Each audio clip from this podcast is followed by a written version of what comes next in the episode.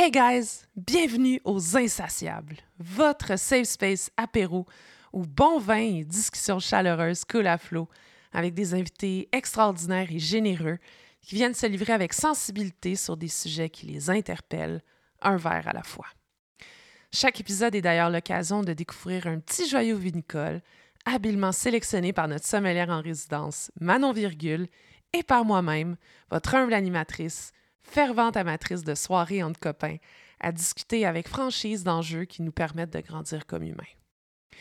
À l'émission aujourd'hui, je suis plus qu'heureuse de m'entretenir avec ma meilleure amie, The Myth, The Legend, Lina Thériault, qui, lors de notre rencontre, s'est ouverte avec une vulnérabilité qu'elle laisse très peu transparaître dans sa vie de tous les jours concernant un sujet trop peu abordé, selon moi, dans notre société, l'anxiété de performance.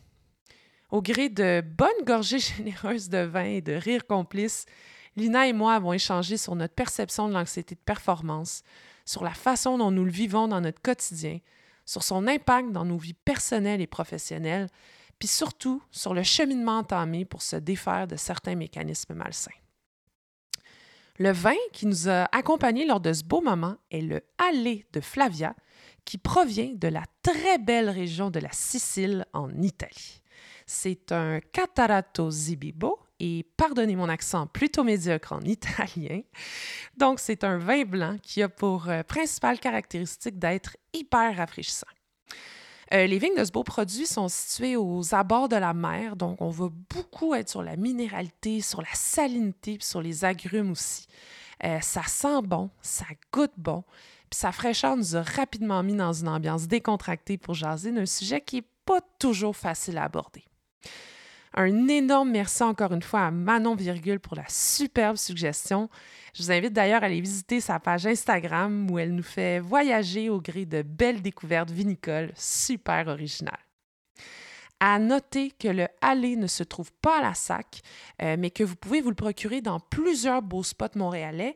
Puis toutes les infos concernant ces endroits-là se trouvent sur le site internet de l'émission lesinsatiables.com ainsi que sur notre page Instagram des Insatiables que je vous invite à aller suivre si ce n'est pas déjà fait. Et avant de vous laisser euh, en compagnie de la voix très sirupeuse de Lina, je voulais prendre le temps de vous remercier encore une fois pour tout. Votre amour, votre support puis vos bons mots sont vraiment des petits cadeaux de la vie. Merci mille fois. Puis si vous le pouvez, ou si vous avez le temps, euh, un petit review 5 étoiles ou un petit commentaire positif sur les plateformes d'écoute, ça donnerait un énorme coup de pouce à l'émission, puis ça aiderait vraiment beaucoup sa progression. Puis, euh, qui sait, peut-être même que ça lui permettrait d'aspirer à prendre la place euh, laissée vacante par le roi déchu du podcasting, le très subtil et nuancé Joe Rogan himself. Puis si ça se produit, euh, je vous promets en tout cas euh, aucun encensement d'ivermectine, puis qu'il n'y aura euh, aucune émission live en direct d'un quelconque convoi de liberté. C'est vraiment une promesse. Sur ce, je vous laisse vous servir votre verre de vin puis vous installer confortablement pour que vous puissiez vous joindre à Lina et moi à travers nos échanges sincères sur l'anxiété de performance. Cheers les amis. Bonne écoute.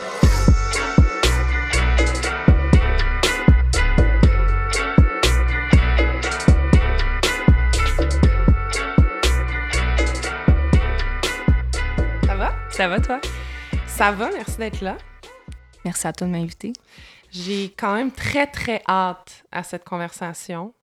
Euh, je pense que ça va être... Euh, ça va être une conversation très riche, très profonde, nécessaire.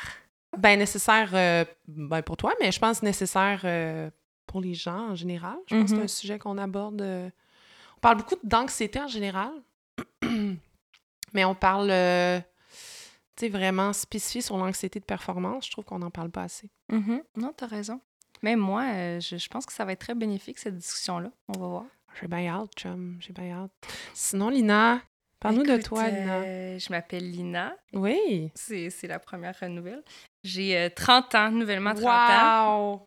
ouais. je suis avocate de formation. Comment tu te sens, 30 ans? Comment ah, ça va très bien. Oui? Ouais, ouais. Non, non, moi, c'est On dirait que c'est sûr que j'ai peut-être la chance d'être euh, à un stade dans ma vie où j'ai une relation stable, un travail que j'aime. Mm. Donc, ça fait peut-être en sorte aussi que le 30 ans m'a moins frappé durement parce que je me disais, ben, si je m'étais imaginé il y a quelques années, c'est peut-être là où j'aurais voulu être. Là. Fait que je me dis, ben, encore là, tout peut changer, mais Ouais. je pense que je suis à une bonne place dans ma vie. Donc, le 30 ans n'a pas fessé trop fort. Peut-être les petites rides ici et là. que- Ouais. Et j'ai aussi trouvé un premier cheveu blanc. Ça, ça m'a un peu perturbé. Tu m'as pas dit ça? Ouais, ça, ça m'a un peu perturbé. Quand parce que ça? je. Ça doit faire peut-être une semaine ou deux.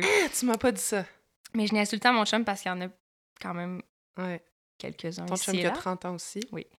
Mais euh, j'essaie encore de me convaincre que c'est, vu que j'ai des mèches blondes, là, que c'est Mm. comme le, un, une mèche de cheveux qui s'est trop bleachée. Ouais. J'essaie de me convaincre encore. OK. Mm, Tu l'acceptes donc pas vraiment. Exact. OK. Puis les rides, ben on n'en parlera pas. On peut passer à un autre sujet.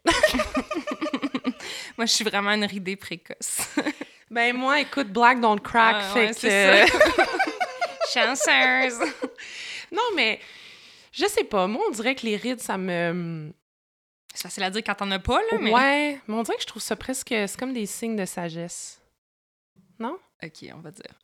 Moi, c'est plus euh, comme être particulièrement raqué après un exercice physique. Mais tu vois, euh, ça, là, je, je, je sais pas si c'est que je suis pas assez à l'écoute de mon corps, mais moi, ça, j'ai pas encore euh, ce, ce feeling-là. là. Hum.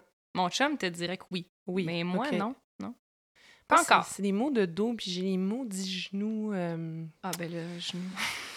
Oui, ben là, si, tu parles de genoux, si tu veux qu'on jase de genoux. Lina qui a les genoux très... euh, solide.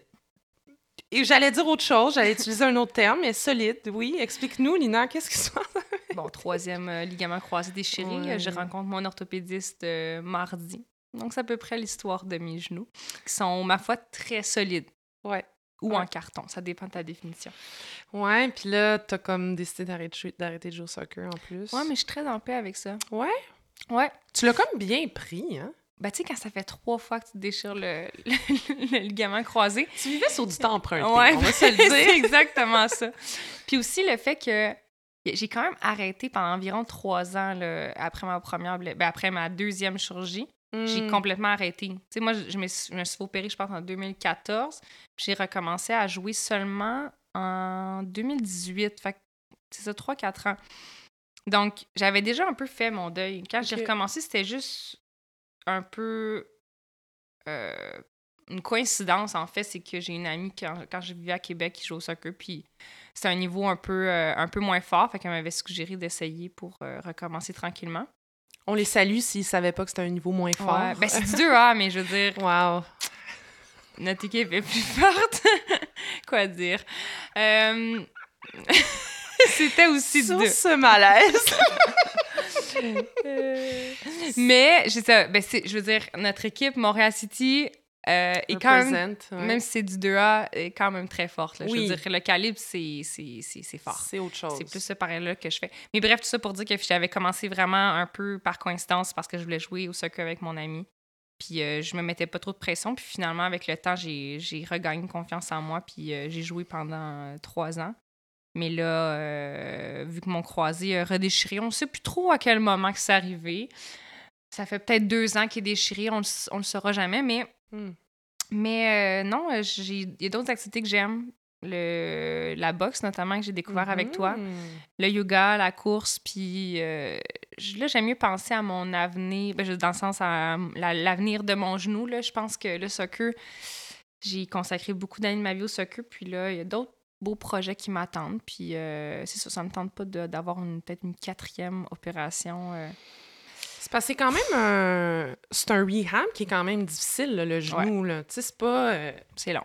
Ouais, Minimum huit mois. exact. Puis c'est de la discipline, c'est de la Ouais. rigueur, c'est... Là, tu vois, je t'en parle, puis là, ça me convainc de plus en plus de Ouais. pas me faire opérer. Ben, Non, mais c'est puis c'est le fait que le soccer, moi j'ai toujours tripé soccer, mais au final, je pense que j'ai toujours. Je suis plus une passionnée de sport Ouais. que de soccer en soi. Je- euh, Détrompez-vous euh, si vous pensez que j'aime pas le soccer, mais dans le sens que je me rends compte, notamment avec la boxe, qu'il y a vraiment beaucoup d'autres sports Ouais. pour lesquels j'aurais pu développer une passion similaire au soccer. C'est juste que c'est le soccer dans lequel je me suis investie très jeune. C'est, mais toutes mes amies jouent au soccer. Donc, c'est un peu par la force des choses que j'ai fini par faire du soccer intensément. Mais ça aurait pu être un autre sport, en fait. Puis là, je me rends compte que j'ai délaissé beaucoup d'autres activités physiques avec le temps. Puis Mm. je trouve ça le fun de pouvoir maintenant me consacrer à ces autres activités-là. Donc, c'est pas. euh, je suis pas perdante. Puis, tu sais, je vais pouvoir rester dans le coaching staff de mon équipe. Oui, euh, c'est vrai. Non, mais t'es très sereine, puis euh, t'as raison. T'as raison que on a tellement mis de temps, euh, tellement mis d'efforts dans le soccer qu'on on s'est comme, je dirais pas privé, mais mhm, on s'est comme empêché de découvrir autre chose. 100% Puis là, euh, moi aussi, je suis en train de découvrir euh, plein d'autres belles activités, puis c'est tripant. Mhm. C'est vraiment trippant. Non, mais tu réalises aussi que ben, tu es capable de faire autre chose. Ouais, tu as, des capacités physiques. euh, Ben, toi autres. aussi, là, ça fait longtemps que tu as arrêté, puis je veux dire, tu as découvert autre chose. là. Je pense que. Ouais, mais moi, ça a été plus difficile parce Mhm. que j'ai arrêté un moment où vous jouiez Ouais, toutes encore. ouais. Puis j'étais à un moment dans ma vie où j'en avais encore besoin du soccer. Ouais. J'étais encore aux études, euh, j'étais pas encore euh, certaine de qui j'étais. euh, mes assises étaient un petit peu plus chambranlantes. euh, Mhm. Fait que ça a été quand même un deuil un peu plus violent, je dirais. Euh, mais je suis vraiment contente que tu sois bien là-dedans, pour vrai. Là. Mhm. C'est, euh, Mais autre le soccer, euh, Qui suis-je? oui. Ben écoute, c'est ça, je, je suis avocate de formation, comme je disais, c'est, c'est mon travail. Puis, euh, je suis une fille qui est passionnée de la vie. En, en- en peu de mots, là, je suis quelqu'un qui, en fait, qui aime voyager, qui aime bien manger, Hmm. qui aime passer beaucoup de temps avec ses amis, Oui. dont toi, Oui, faire des podcasts. faire des podcasts, Ouais. comme celui qu'on fait ce soir.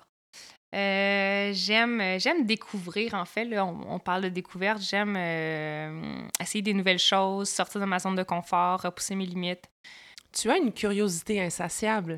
Exactement! ça, ça vient beaucoup, euh, puis là, sans, le- sans délaisser ma mère, mais mon père, c'est quelqu'un qui est très, très curieux Ouais. euh, intellectuellement, puis euh, je me reconnais beaucoup là-dedans. Donc, euh, moi, je me dis toujours le sky's the limit. là. Je vais essayer tous les sports possibles qui m'intéressent. Je veux visiter tous les pays qui, qui me fascinent, manger dans tous les restaurants. Non, c'est ça. J'ai- J'aime, j'aime juste... Je suis un peu une... une- je suis- épicurienne. Ouais, j'ai- j'ai- j'aime en fait essayer des nouvelles choses. Mm. C'est- ça qui me décrirait le mieux, je te dirais. Puis si tu avais un top 5 qui te représente le mieux Ben écoute, à nous donner aux auditeurs? c'est difficile de choisir parce que, comme je dis, il y a beaucoup de choses qui m'intéressent dans la vie. Euh, la nourriture, je pourrais donner un top 5 restaurants. Je pourrais donner un top 5 de mes cafés préférés. Hmm. Euh, je pourrais donner un top 5 de mes chandelles favorites parce que Ah j'adore ouais. allumer des chandelles. Mais si j'avais à dire mon top 5 là, vraiment qui me décrit le mieux, ça serait probablement les voyages. Ouais. Parce que j'ai consacré les, les 10-15 dernières années de ma vie à faire des voyages euh, en solo. Puis d'ailleurs, euh, je te remémorais hier que ça faisait 9 ans que j'avais quitté pour euh, ouais, mon voyage en Espagne, qui fait partie de mon top 5. Euh, donc, il n'y a pas nécessairement d'ordre prédéfini, mais disons, si je commençais par l'Espagne, qui est probablement, euh, on va dire mon numéro 5. L'Espagne, c'est parce que tu, tu te rappelles, et pour ceux qui ne le, qui, qui le savent pas, mais il y a neuf ans maintenant, je partais six mois en Espagne faire un échange étudiant euh, dans le cadre de mes études universitaires. Puis bien, évidemment, ça fait partie de mon top 5 parce que ça a changé un peu le cours de ma vie, euh, cette Ah. expérience-là. Non, Ouais. non seulement j'ai appris l'espagnol, je me suis euh, fait des amitiés très Ben, tu solides. parlais déjà. Je parlais déjà, mais là, ça allait vraiment consolider mes apprentissages. Puis ça fait en sorte qu'aujourd'hui, je peux, euh, ben, si je voulais travailler en espagnol, au moins, je pourrais m'en servir euh, euh, justement dans, à titre professionnel. là. Je pense que je parle un espagnol. euh, Tu serais à l'aise. Si Oh, jamais Ben, j'ai ma diplomation d'espagnol comme langue étrangère. Mais euh, c'est ça. Mais c'est sûr que je le pratique moins qu'avant, sauf que Ouais. ça fait quand même partie de ma vie, euh, cette langue-là. Puis ce pays-là, évidemment, j'ai une attache particulière vu, euh, vu cette expérience-là. Puis j'ai aussi rencontré une de mes meilleures amies, Raphaël, avec qui je suis toujours euh, très, très proche euh, aujourd'hui, neuf ans plus un tard. petit coucou. Raphaël Chevary, bonjour. Euh, ensuite, je dirais Bali, euh, donc l'Indonésie, l'île de Bali, parce que c'est là que j'ai appris à faire de la plongée. Ah. Puis euh, ça, c'en est une des découvertes que j'ai fait après le soccer. Pour ceux qui ont fait du soccer inten- intensif, on le sait, là, on n'a pas nécessairement toujours le temps de, de faire d'autres loisirs, mais la Mm. plongée, c'en est une des découvertes que j'ai faites, puis que depuis ce jour-là, euh, j'ai vraiment eu la piqûre. Puis que je veux continuer de plonger. Mais t'as-tu tes cartes? C'est ça? Oui. Prends des cartes, hein? Ouais, ben j'ai fait justement mon cours à Bali, puis ensuite j'ai fait un cours avancé euh, dans un des pays qui fait partie de mon top Ok. 5. Puis, euh, mais là, ça, ça fait quelques années que j'ai pas plongé, notamment en raison de la COVID. Mais. euh, Faut-tu le renouveler? Faut-tu refaire des tests? Non, c'est juste que Euh, comme là, vu que ça fait plusieurs années, là, je pense que la dernière fois, c'était au Mexique euh, que j'ai plongé, euh, je vais devoir faire un genre de cours refresh là, pour être. Parce qu'évidemment, il y a c'est quand même notre vie qui est en jeu. Oui, là. Mais c'est pas très compliqué. Là. Une fois que tu connais les bases, ça se fait très bien. Puis moi, j'avais quand même une peur à la base des profondeurs. Puis je suis pas quelqu'un qui est Ah très à l'aise ouais? dans. Ouais, non, je suis pas très à l'aise dans l'eau. Je nage Oh, pas je très bien. pas ça. Ouais, non, je nage. Je suis vraiment pas bonne en natation. là. J'ai genre coulé des cours de natation quand j'étais jeune. Oh là là, puis en plus, on parle d'anxiété de performance Ah, aujourd'hui. Je n'ai jamais su ça. ouais, non, je suis. J'aime euh, ça. piètre nageuse. C'est comme le sport dans lequel je suis la moins habile. Puis, euh, fait que ça me faisait vraiment peur, moi, faire de la plongée. Au début, j'étais super anxieuse quand j'avais commencé à faire mes cours parce que j'ai peur des profondeurs marines. là. Puis, je sais pas qu'est-ce que c'est- quoi le déclic qui s'est fait, mais vraiment, là, quand j'ai. Je me rappelle, je faisais les cours, euh, le premier cours en piscine, puis quand j'ai j'ai plongée dans la mer, c'est comme si. euh, c'est étrange un peu le feeling là, pour ceux qui ont déjà fait de la plongée, mais une fois que tu mets le soute, les palmes, euh, t'as ta bonbonne, tu Mm. te sens presque comme un poisson, tu sais. Ouais. Parce que les, les- les- tu te rends compte que les poissons les animaux marins se fichent royalement de toi, en fait. Ils continuent de, de vaquer à leurs occupations. Puis alors que moi, j'aurais pensé justement, j'avais un peu peur euh, des requins ou autre. Puis Ouais. j'ai- plongé avec des requins, peut-être pas des white sharks, ça, des requins blancs, mais, mais euh, finalement, tu te rends compte qu'ils sont vraiment inoffensifs, euh, puis qu'ils, s- bon, en tout cas, sauf exception, il n'y a, jamais d'incident à l'égard des plongeurs, puis vraiment ça, là, le- la plongée, c'est euh, certainement quelque chose que je vais continuer de faire, euh, dans les, ben, d'approfondir comme, comme, euh, comme loisir. On euh, dans salue la COVID euh, qui Ouais, nous qui- permet vraiment de s'adonner à ce type d'activité. Exact, exact. Dans la rivière des Prairies, peut-être. Ouais. Je me refuse, on dirait, à plonger au Québec parce que je me dis c'était tellement paradisiaque les dernières fois que je l'ai fait, je veux garder cette image-là. Donc, Il n'y a les- rien comme un beau brochet, par exemple. avec ses moustaches, ouais. ah, nos espèces marines ici sont, ma foi, des plus. euh, Ben, il y en a quand même des pas pires dans le fleuve, je pense. Non? Mais c'est que l'eau, c'est la visibilité aussi. Il y a oui, beaucoup oui. d'autres facteurs. Je qui- les coraux. Tu Il n'y a pas juste les poissons. Y a tu Je suis d'accord, je suis d'accord. C'était très limité comme, Ouais. euh, comme euh, description. sais, le fait qu'il fait chaud. Dans un pays où Ouais. il fait chaud, c'est quand même agréable aussi. Hey, t'as pas à me convaincre. là. Moi, j'essayais juste de, de défendre un petit peu nos, euh, notre fond de marine québécoise, mais, euh, Mais bref. t'as raison. Écoute, fait donc la plongée pour ceux qui n'ont jamais essayé, je vous encourage fortement. Je connais personne qui a fait de la plongée et qui n'a pas aimé ça. Euh, parmi mes, mes coups de cœur euh, voyage, euh, ensuite, ce- ça serait le Guatemala. Oui. Parce que, ben, mes frères sont originaires du Guatemala, puis j'ai un, attachement très, très particulier, très fort avec ce pays que j'ai visité deux fois. Euh, c'est le premier pays, en fait, que j'ai visité euh, après euh, avoir fait un échange en Allemagne. là. le premier pays que j'ai vraiment visité euh, de fond en comble, c'est le Guatemala. Puis, euh, je vais certainement y retourner un jour. Ouais. Euh, je pense que je me lasserai jamais de visiter ce pays-là. Des gens chaleureux. et vraiment un pays avec beaucoup, beaucoup de diversité de paysages. là. Mhm. On en entend peu parler, mais Ouais. c'est un pays qui a beaucoup à offrir. C'est quoi ton coup de cœur au Guatemala? Ça s'appelle Semuc Champey. OK. C'est un, c'est un, un endroit dans le centre euh, du pays.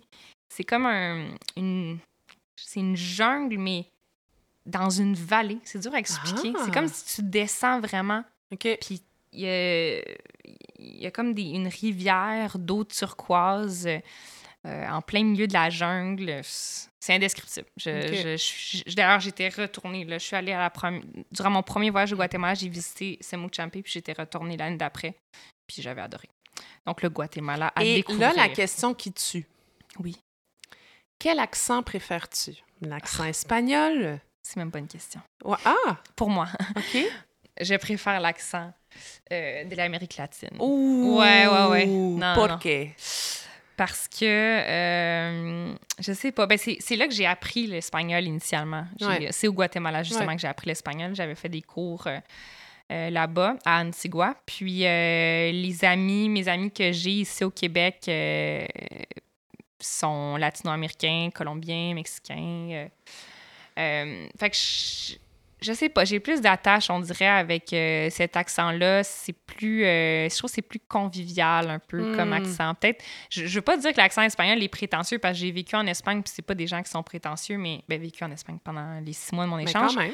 Mais euh, je sais pas, je trouve que l'espagnol de l'Amérique latine est un peu plus, euh, c'est ça, peut-être plus. Ben, c'est chaleureux. C'est vraiment ça. C'est vraiment ça. Puis les gens aussi, en général. là, je, je pense que le peuple, euh, peu importe le pays, euh, les Colombiens, Ouais. les, les Boliviens, les Péruviens, les, euh, les Guatémaltèques, c'est tous des gens. euh, ben, en fait, c'est des endroits où j'ai été très, très bien accueillie. Euh, puis rapidement, où je me sentais à la maison. Donc, je pense que c'est aussi cet attachement-là qui fait en sorte que je Mm. préfère l'accent. Mais c'est un accent, en tout cas pour moi, mon espagnol est quand même rudimentaire, là, mais c'est un espagnol qui est un peu plus facile à comprendre Ça pour des dé- débutants. Ben oui et non. Là, Ben, je- t'as des endroits comme au Chili pendant Argentine. Ouais, c'est ça que j'allais dire. vraiment. Ben, le euh, Chili, en fait. L'Argentine, je trouve pas que c'est si difficile, mais le Chili, c'est vraiment un accent que je trouve pas facile à, à, à comprendre. Euh, au, à Cuba, Puer- euh, Puerto Ouais. Rico aussi, Ouais. c'est des, des endroits où euh, parfois, soit il y a certaines lettres qui sont pas prononcées ou le débit est assez rapide, même des régions au Mexique. Donc, c'est des accents très variés. Là. Je veux dire, euh, justement, de l'Argentine au Mexique, euh, les accents sont, sont très sont divers. Là. Mais disons, l'espagnol du Guatemala est quand même assez neutre. Mhm. Donc, c'est un bon endroit pour apprendre. Ouais. Puis l'accent colombien, là, mis à part euh, certaines villes Ouais. ici et là, mais l'accent, disons, de Bogota Ouais. est aussi très, euh, très facile à, à comprendre. Là. Donc, le euh, Mexique aussi, je pense, c'est pas. quand même, ouais. ouais. Mais c'est sûr, je connais un peu moins le Mexique, mais c'est vrai que le Mexique, c'est. Moi, j'ai euh, pas le choix de dropper le Mexique à cause d'Enrique, fait que... Ah, ben oui, ben Salut, oui. Enrique, mon beau-frère. On les Donc, aime, les euh, Mexicains. Oui, oui, oui, Donc, le Guatemala, euh, c'est vraiment un pays à visiter. euh, tout à fait. Les amis. Puis euh, ensuite, euh, je dirais le Japon. Ah, le Japon. Je ne suis Évidemment. pas allée, mais mon Dieu, que j'aimerais ça y aller. Ouais. Écoute, le Japon. Je m'étais tellement fait parler de ce pays-là parce qu'en voyage, je posais, quand je voyageais, je posais toujours la même question aux euh, voyageurs que je rencontrais, c'est-à-dire quelles sont vos destinations préférées? Ouais. Le Japon revenait toujours. Euh, même chose, euh, l'Inde revenait beaucoup, la Nouvelle-Zélande aussi, mais le Japon vraiment, le Canada aussi d'ailleurs. Ah. Euh, le Japon revenait vraiment souvent, puis on me décrivait ce pays-là comme un endroit vraiment de dépaysement, de choc culturel, mais choc culturel parce que c'est à la fois un pays de tradition, mais un Mhm. pays aussi très futuriste, technologique. Mhm. Donc c'est comme le clash entre les deux, mais qui se mêle tellement bien dans ce pays-là. C'est des gens très, très, très polis. Euh, en tant que touristes, on est accueillis comme des, mon Dieu, comme des rois. là. Les gens sont super respectueux Comme en envers Chine? nous. comme en Chine. Non, c'est très différent de la Chine. Ben, il y, a des- il y a des très belles choses. C'est un pays que j'ai beaucoup aimé, la Chine aussi. Mhm. Mais le Japon, c'est vraiment un endroit où on voyage de manière très confortable. Euh, c'est un dépaysement, mais dans le confort. C'est souvent comme ça que je le décris. Ah, ouais. c'est beau, ça. Ouais, c'est vraiment ça.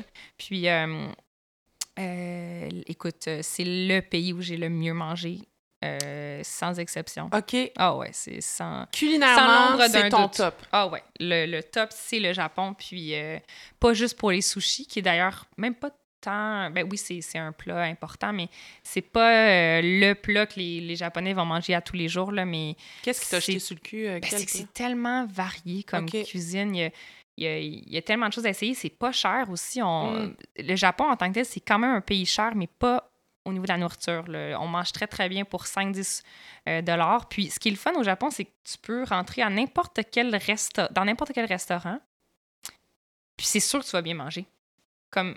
euh, OK, il n'y a pas de stress que ça va être mauvais. c'est garanti que tu manges bien. Tu sais, bon, c'est sûr, leur poisson est vraiment bon. Puis eux, c'est des vraies tranches épaisses. Quand on parle de sushi, c'est du... Nice. C'est des vraies tranches épaisses. Puis euh, toutes les soupes, soupes euh, udon, ramen et autres, là, ça, c'est... Je pense que c'est ce que j'ai le plus aimé manger euh, au Japon. Les okonomi... okonomiyaki. C'est comme une genre d'omelette japonaise. euh, vraiment un goût particulier, mais tellement bon. Écoute, puis chaque ville a sa spécialité, aussi les desserts, tout ce qui est le, oh, les desserts au matcha, moi, écoute, Oui, oui, oui, oui. tu oui, me gagnes oui. juste avec ça. Donc, non, le Japon, vraiment, c'est un endroit à visiter absolument. Absolument. C'est un des pays, un des rares pays, en fait, où je retournerais indéfiniment, puis je pense que je découvrirais toujours quelque chose de nouveau. euh, Je serais jamais rassasiée. Merci.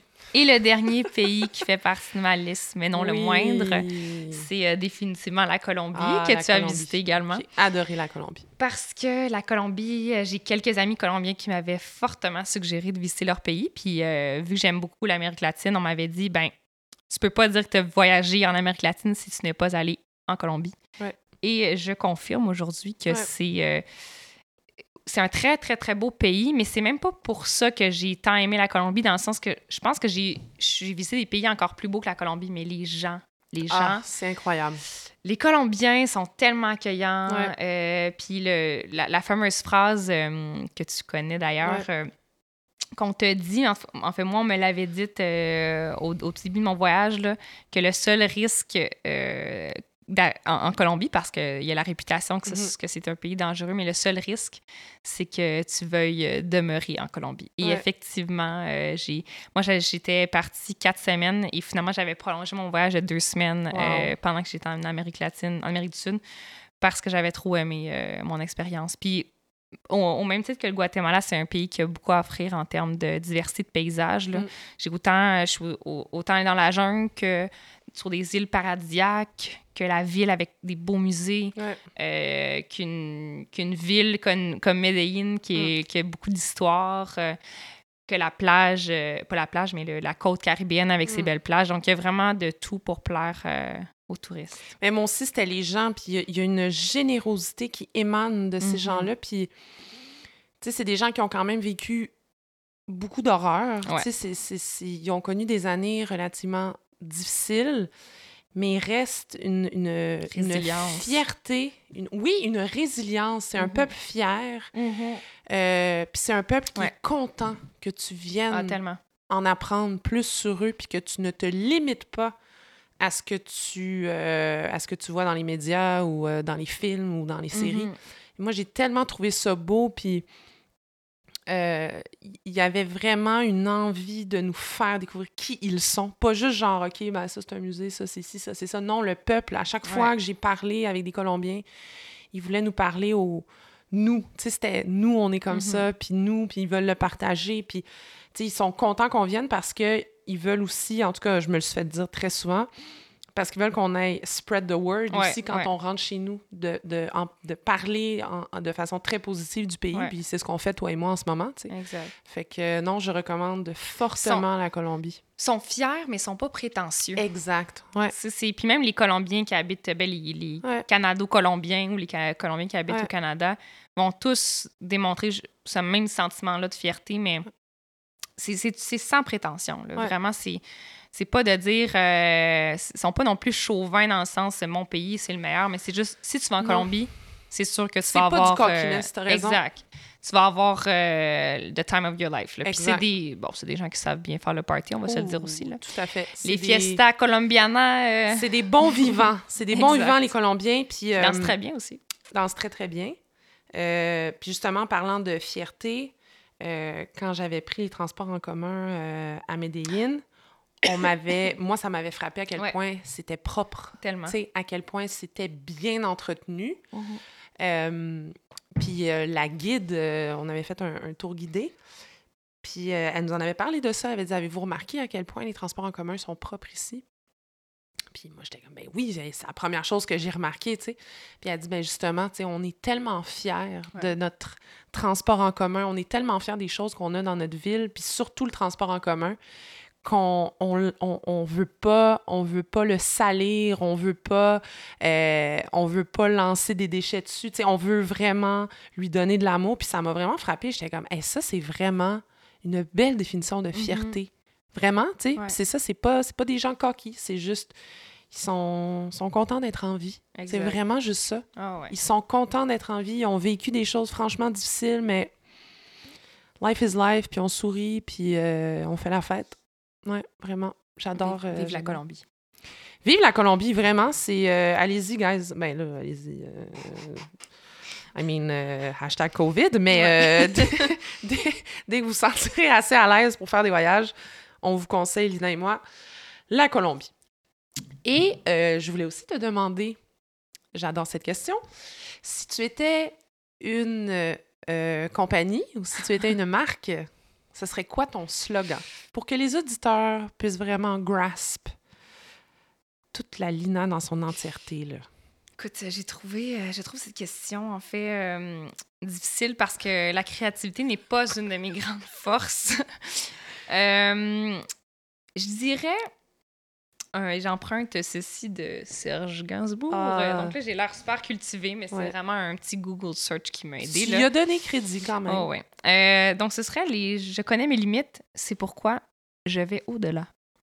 Euh, et là, je parle au je, donc la compagnie peut-être parlerait au nous. oui, oui, oui, oui. Mais en fait, c'est que c'est pas tout à fait vrai que je connais mes limites. Ça, on va en parler dans les prochaines minutes. Par contre, je suis quelqu'un qui a toujours voulu aller au-delà de mes limites euh, Mhm. qui sont euh, encore inconnues, euh, qui a toujours voulu se pousser. Puis je trouve que comme si j'avais une compagnie, c'est un peu le même principe là, que, je, Mm. par exemple, au service, service à la clientèle, je voudrais que qu'on aille au-delà des attentes du client. Euh, mais je trouve que c'est bien de repousser ses limites parce que c'est dans ces moments-là qu'on se met dans une zone un peu d'inconfort puis qu'on apprend. Parce que si on reste toujours à l'intérieur des limites qu'on s'est fixées, on n'apprend pas, on n'évolue pas. Donc, euh, ça serait probablement mon slogan Mais c'est de ça compagnie. c'est d'évoluer et de grandir. Ouais. C'est pour ça que la vie est belle. Sinon, la vie serait redondante et euh, fade. Exact. Puis je Mais trouve j'aime que ça. c'est un slogan qui, euh, qui fit bien dans notre thématique euh, Je d'aujourd'hui. suis vraiment, en fait, je suis vraiment contente que tu l'aies choisi parce que c'est ça, ça, ça concorde très bien. Mais avant qu'on se lance dans cette grande discussion, ben on va présenter le vin qu'on boit ce soir. Euh, très, très excité euh, par euh, cette sélection ce soir. Donc, c'est un vin blanc, c'est un cat- Catarato. Catarato? Catarato. C'est mon italien, excusez-moi, je, j'y travaille. Donc, il s'appelle Ale, donc A-L-L, euh, accent grave, Ale, Aïe, Ale. Allez, ouais, je dirais. Oui, ça doit être ça. Notre italien euh, est à travailler. De Flavia, donc c'est un vin de la région de Sicile, euh, je l'ai dit en Italie. Euh, donc c'est un vin blanc, c'est un vin nature. Donc c'est des terres très proches de la mer, donc on est beaucoup sur... c'est un vin très minéral. On est beaucoup sur l'agrume aussi. C'est très frais. Fait vraiment, en mode apéro, on jase dans un podcast. Je pense Mhm. qu'il va être euh, qu'il va être très bon. Euh, on fait des cheers normalement. Ah. Euh, Lina qui prend une grosse gorgée pendant que j'explique. Je suis cette personne. Je suis cette personne. Elle est cette personne. Donc, cheers, mon ami. Santé. Je pense qu'il va être très bon. Salud, pour faire référence à la thématique Salud. colombienne. Salud. Je pense qu'il va être excellent, ce vin. Très rafraîchissant. Mais avoue qu'on a un petit goût d'agrumes, Ouais. minéral. Ah ouais. Mais là, le minéral, moi, je je suis pas encore très rendue là, là, mais euh, j'ai des bonnes amies qui m'ont offert un, un cours de dégustation de vin, Mm. donc euh, pour apprendre justement à bien déguster le vin. Euh, Donc, oui, j'ai donc hâte je de- suis visée dans ce groupe d'amis. Donc, j'ai hâte de développer à ce cette aptitude-là. Mais donc voilà le, le Allé qui n'est pas à la SAC. Il est en importation privée. Je mettrai tous les détails sur les réseaux sociaux et sur le site Internet pour euh, que l'on sache où aller chercher ce petit bijou. Fait que Lina, on se lance. Allons-y. On se lance dans prête. le sujet du jour, l'anxiété de performance. Tum, Tum, tum, tum. C'était zéro organisé en plus, j'adore. Pour vrai, on n'a même pas planifié ça, guys. Ouais. C'est ma best. Mais c'est vrai que c'est tellement un même. mot comme. Tu as l'impression que ça va être, euh, on va pas, ça va être mélancolique presque. là. Ouais. Rassurez-vous, ça, ça va être philosophique peut-être, mais Je, je pense surtout que ça va être euh, ça va être très concret. Ouais, On va, tout à fait. on va parler de nos expériences. Mhm. Parce que moi aussi, je sais que j'en vis un peu. Ouais. Mais on va surtout parler de toi. Hmm. Mhm. Mhm. fait que comment toi tu définirais vraiment là, toi, comment tu perçois l'anxiété de performance? Ben pour moi, l'anxiété de performance, j'avoue que c'est un concept qui m'est pas tellement familier, là, dans le Ouais. sens que, euh, bon, si on met anxiété et performance de mon côté, euh, ben là, je me dis c'est le stress euh, de performer ou de réussir. Là. Mm. Mais dans mon cas, disons, je pense que c'est peut-être plus, pas pas tant un stress qu'une obsession. Tu sais, une obsession de, de réussir, puis euh, aussi la peur, à, l'opposé, la peur de l'échec. Fait en termes très simples, c'est pas mal comme ça que je la décrirais. Ben, c'est un peu ça, en fait, l'anxiété, tu sais, parce que l'anxiété, c'est une réaction euh, physiologique, psychologique face à la menace. Mm-hmm. C'est comme nos ancêtres. L'anxiété servait à quelque chose là, dans les temps euh, de l'homme de caverne. Euh, l'anxiété a, a, été biologiquement, on va dire, créée pour une raison spécifique, mm-hmm. mais c'était vraiment pour qu'on sache bien réagir à la menace. Fait que c'est un peu ça quand tu dis la peur. Ben c'est ça, c'est que c'est sous la menace de l'échec mm-hmm. ou de te planter, entre guillemets, ben tu développes des espèces de mécanismes. Puis je pense que c'est pas toujours, tu sais, moi, comment je le vois, peut-être que je me trompe, mais je pense que l'anxiété de performance peut être positive. je sais pas. Oui, est-ce qu'on est décrit quelqu'un qui, qui, fait de l'anxiété de performance à partir du moment où c'est négatif ou est-ce que ça peut être positif dans certaines sphères de sa vie? Ben, moi, moi comment je le vois dans ma vie, c'est que je pense a des, évidemment des, des, moments où mon anxiété de performance fait en sorte que c'est ben néfaste là, pour ma vie, puis ça, on, va en reparler. Mais je pense aussi que c'est cette forme d'anxiété de performance-là qui m'a amené justement à repousser mes limites puis à faire des mm. choses que peut-être que j'aurais pas fait si j'avais pas cette cette, euh, ce désir, cette volonté de réussir, parce que je pense qu'avant tout, ça part d'un désir, une volonté de réussir, de bien faire les choses. Mais après ça, c'est de voir comment ça se transpose dans ton day-to-day. Moi, je pense que à plusieurs égards, c'est positif. Par exemple, euh, c'est un stress qui va m'aider justement à accomplir des choses. Euh, à, dans le sport, on le sait, l'anxiété de performance, ça nous permet des fois de faire euh, la performance du ben siècle. Oui, ben oui. Puis, d'un autre côté, c'est ça. Je pense que ça amène son lot d'éléments négatifs avec lesquels il faut conjuguer. Puis, c'est de voir un peu à quel point ça, ça devient en fait, à quel point c'est omniprésent, puis à quel mm. point ça peut être euh, dommageable euh, dans la vie au jour le jour, là, mais c'est ça. Fait que je pense que ça peut avoir des bons côtés aussi. Je pense que l'anxiété, point, est un peu nécessaire mm-hmm. à la réalisation de grandes choses. Exact. Ça, j'y crois. Je pense que euh, si tu restes dans un état d'apathie toute ta vie, euh, tu, tu n'arriveras pas à ce stade où tu veux te pousser, où tu veux avancer, où tu veux te mettre dans ces situations d'inconfort, comme tu disais mm-hmm, tantôt, pour grandir. Mais je pense que l'anxiété de performance, en tout cas selon moi, je pense que c'est quand tu atteins un stade plutôt néfaste où là, ça commence à devenir plus négatif sur ta propre santé? Que, c'est que là, les impacts euh, sur ta santé sont plus grands que les résultats concrets dans tes mhm. performances. Moi, c'est comme ça que je le vois. Je pense que tout le monde se doit d'avoir un petit peu d'anxiété dans la vie pour, euh, pour euh, atteindre ses objectifs, mais je pense que l'anxiété de performance, c'est qu'on a dépassé le simple stade de l'anxiété ou du stress, le tract, ou je pense qu'on est comme dans un autre niveau. Là. Je sais pas mhm. comment ben, c'est Je suis encore sceptique, en fait, sur ça. Moi, je suis encore sceptique sur le fait que, disons, si on fait une balance inconvénient, avantage, pas avantage, inconvénient, mais disons mm-hmm. les bienfaits les, les, euh, et les conséquences, je, je sais pas. Je, je pense qu'il y a des. Ben, enfin, on en parlait un peu plus tôt, là, avant, avant de commencer l'enregistrement, qu'il y a des gens qui font anxiété de performance qui sont fonctionnels là-dedans. Oui. Puis là, je dis pas que c'est nécessairement mon cas, dans le sens que je dis pas que moi, c'est je, suis super au-dessus de ces affaires-là. Puis, mais euh, je regarde euh, d'autres personnes dans ma vie, comme mon chum, qui est quelqu'un qui, pour qui la réussite est vraiment, vraiment importante, puis qui se met des, des standards super élevés, puis que c'est presque obsessif. Mais dans son cas, c'est vraiment je pense, positif parce que oui, c'est quelque chose qui est omniprésent chez lui, puis il y a ce désir-là de, d'être euh, le meilleur dans ce qu'il fait, mais ça fait pas en sorte justement qu'il est tout de même très, très équilibré dans sa vie. Puis justement, c'est que je pense qu'il a trouvé et développé des outils pour garder cet équilibre-là. Moi, je pense que j'en suis à un stade où j'ai un peu cette même volonté-là. Euh, de manière générale, ma vie est équilibrée, mais j'ai comme un déséquilibre plus important qui fait en sorte, et on va, en reparler, mais qui fait en sorte que là, je tombe peut-être dans cette, euh, dans cette catégorie où c'est plus néfaste qu'autrement. Mais c'est ça, je, la personne avec qui je partage ma vie, je pense que c'est une forme d'anxiété de performance, mais, qui est plus positive. Est-ce que c'est l'anxiété de performance ou c'est du perfectionnisme? Hmm.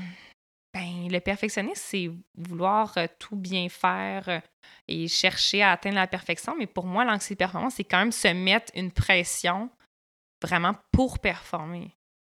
Ben, en tout cas, moi, je, je pense que ça peut être je pense pas nécessairement que c'est pathologique. Mais tu sais, je, je sais pas, ça, c'est. C'est pas un diagnostic non plus DSM, l'anxiété de performance, à moins que je me trompe, là, mais... Non, exact, t'as raison. Il est pas dans les Je me demande si... Ben, puis de toute façon, au final, euh, est-ce qu'il y a une définition propre? Je sais qu'on peut décrire l'anxiété de performance euh, sous forme de symptômes euh, physiologiques, psychologiques et autres. donc, il y a peut-être une façon plus objective de le décrire, mais c'est ça. Moi, je pense que ça peut être positif. Il y a des personnes qui pourraient être plus fonctionnelles que d'autres.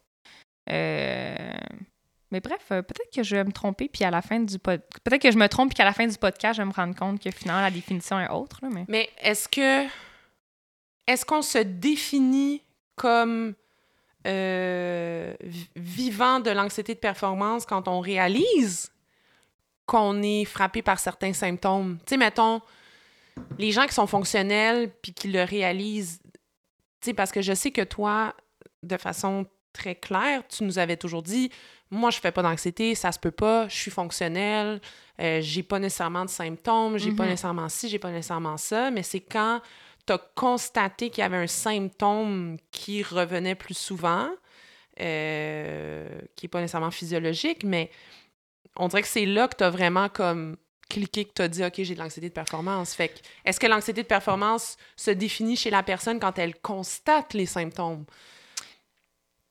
Je sais, je sais pas. En même temps, je me dis, tu sais, je, je, je, trouve que c'est difficile de mettre des mots parce que c'est tellement différent d'une personne à l'autre, ben en fait. Je suis très d'accord, très d'accord. C'est qu'il y en a, par exemple, je crois que leur, anxiété de performance va se manifester parce que, donc, ils ont un examen ou un, projet au travail qu'ils doivent remettre, puis euh, ils vont faire de l'insomnie, ils vont, ils vont y penser constamment, ils vont euh, avoir des maux de vente. Donc, la raison pour laquelle j'étais de la difficulté à me dire, moi, c'est de l'anxiété de performance euh, catégorisée, on n'en parle plus, c'est que moi, je ne me reconnais pas du tout dans cette, cette forme d'anxiété de performance.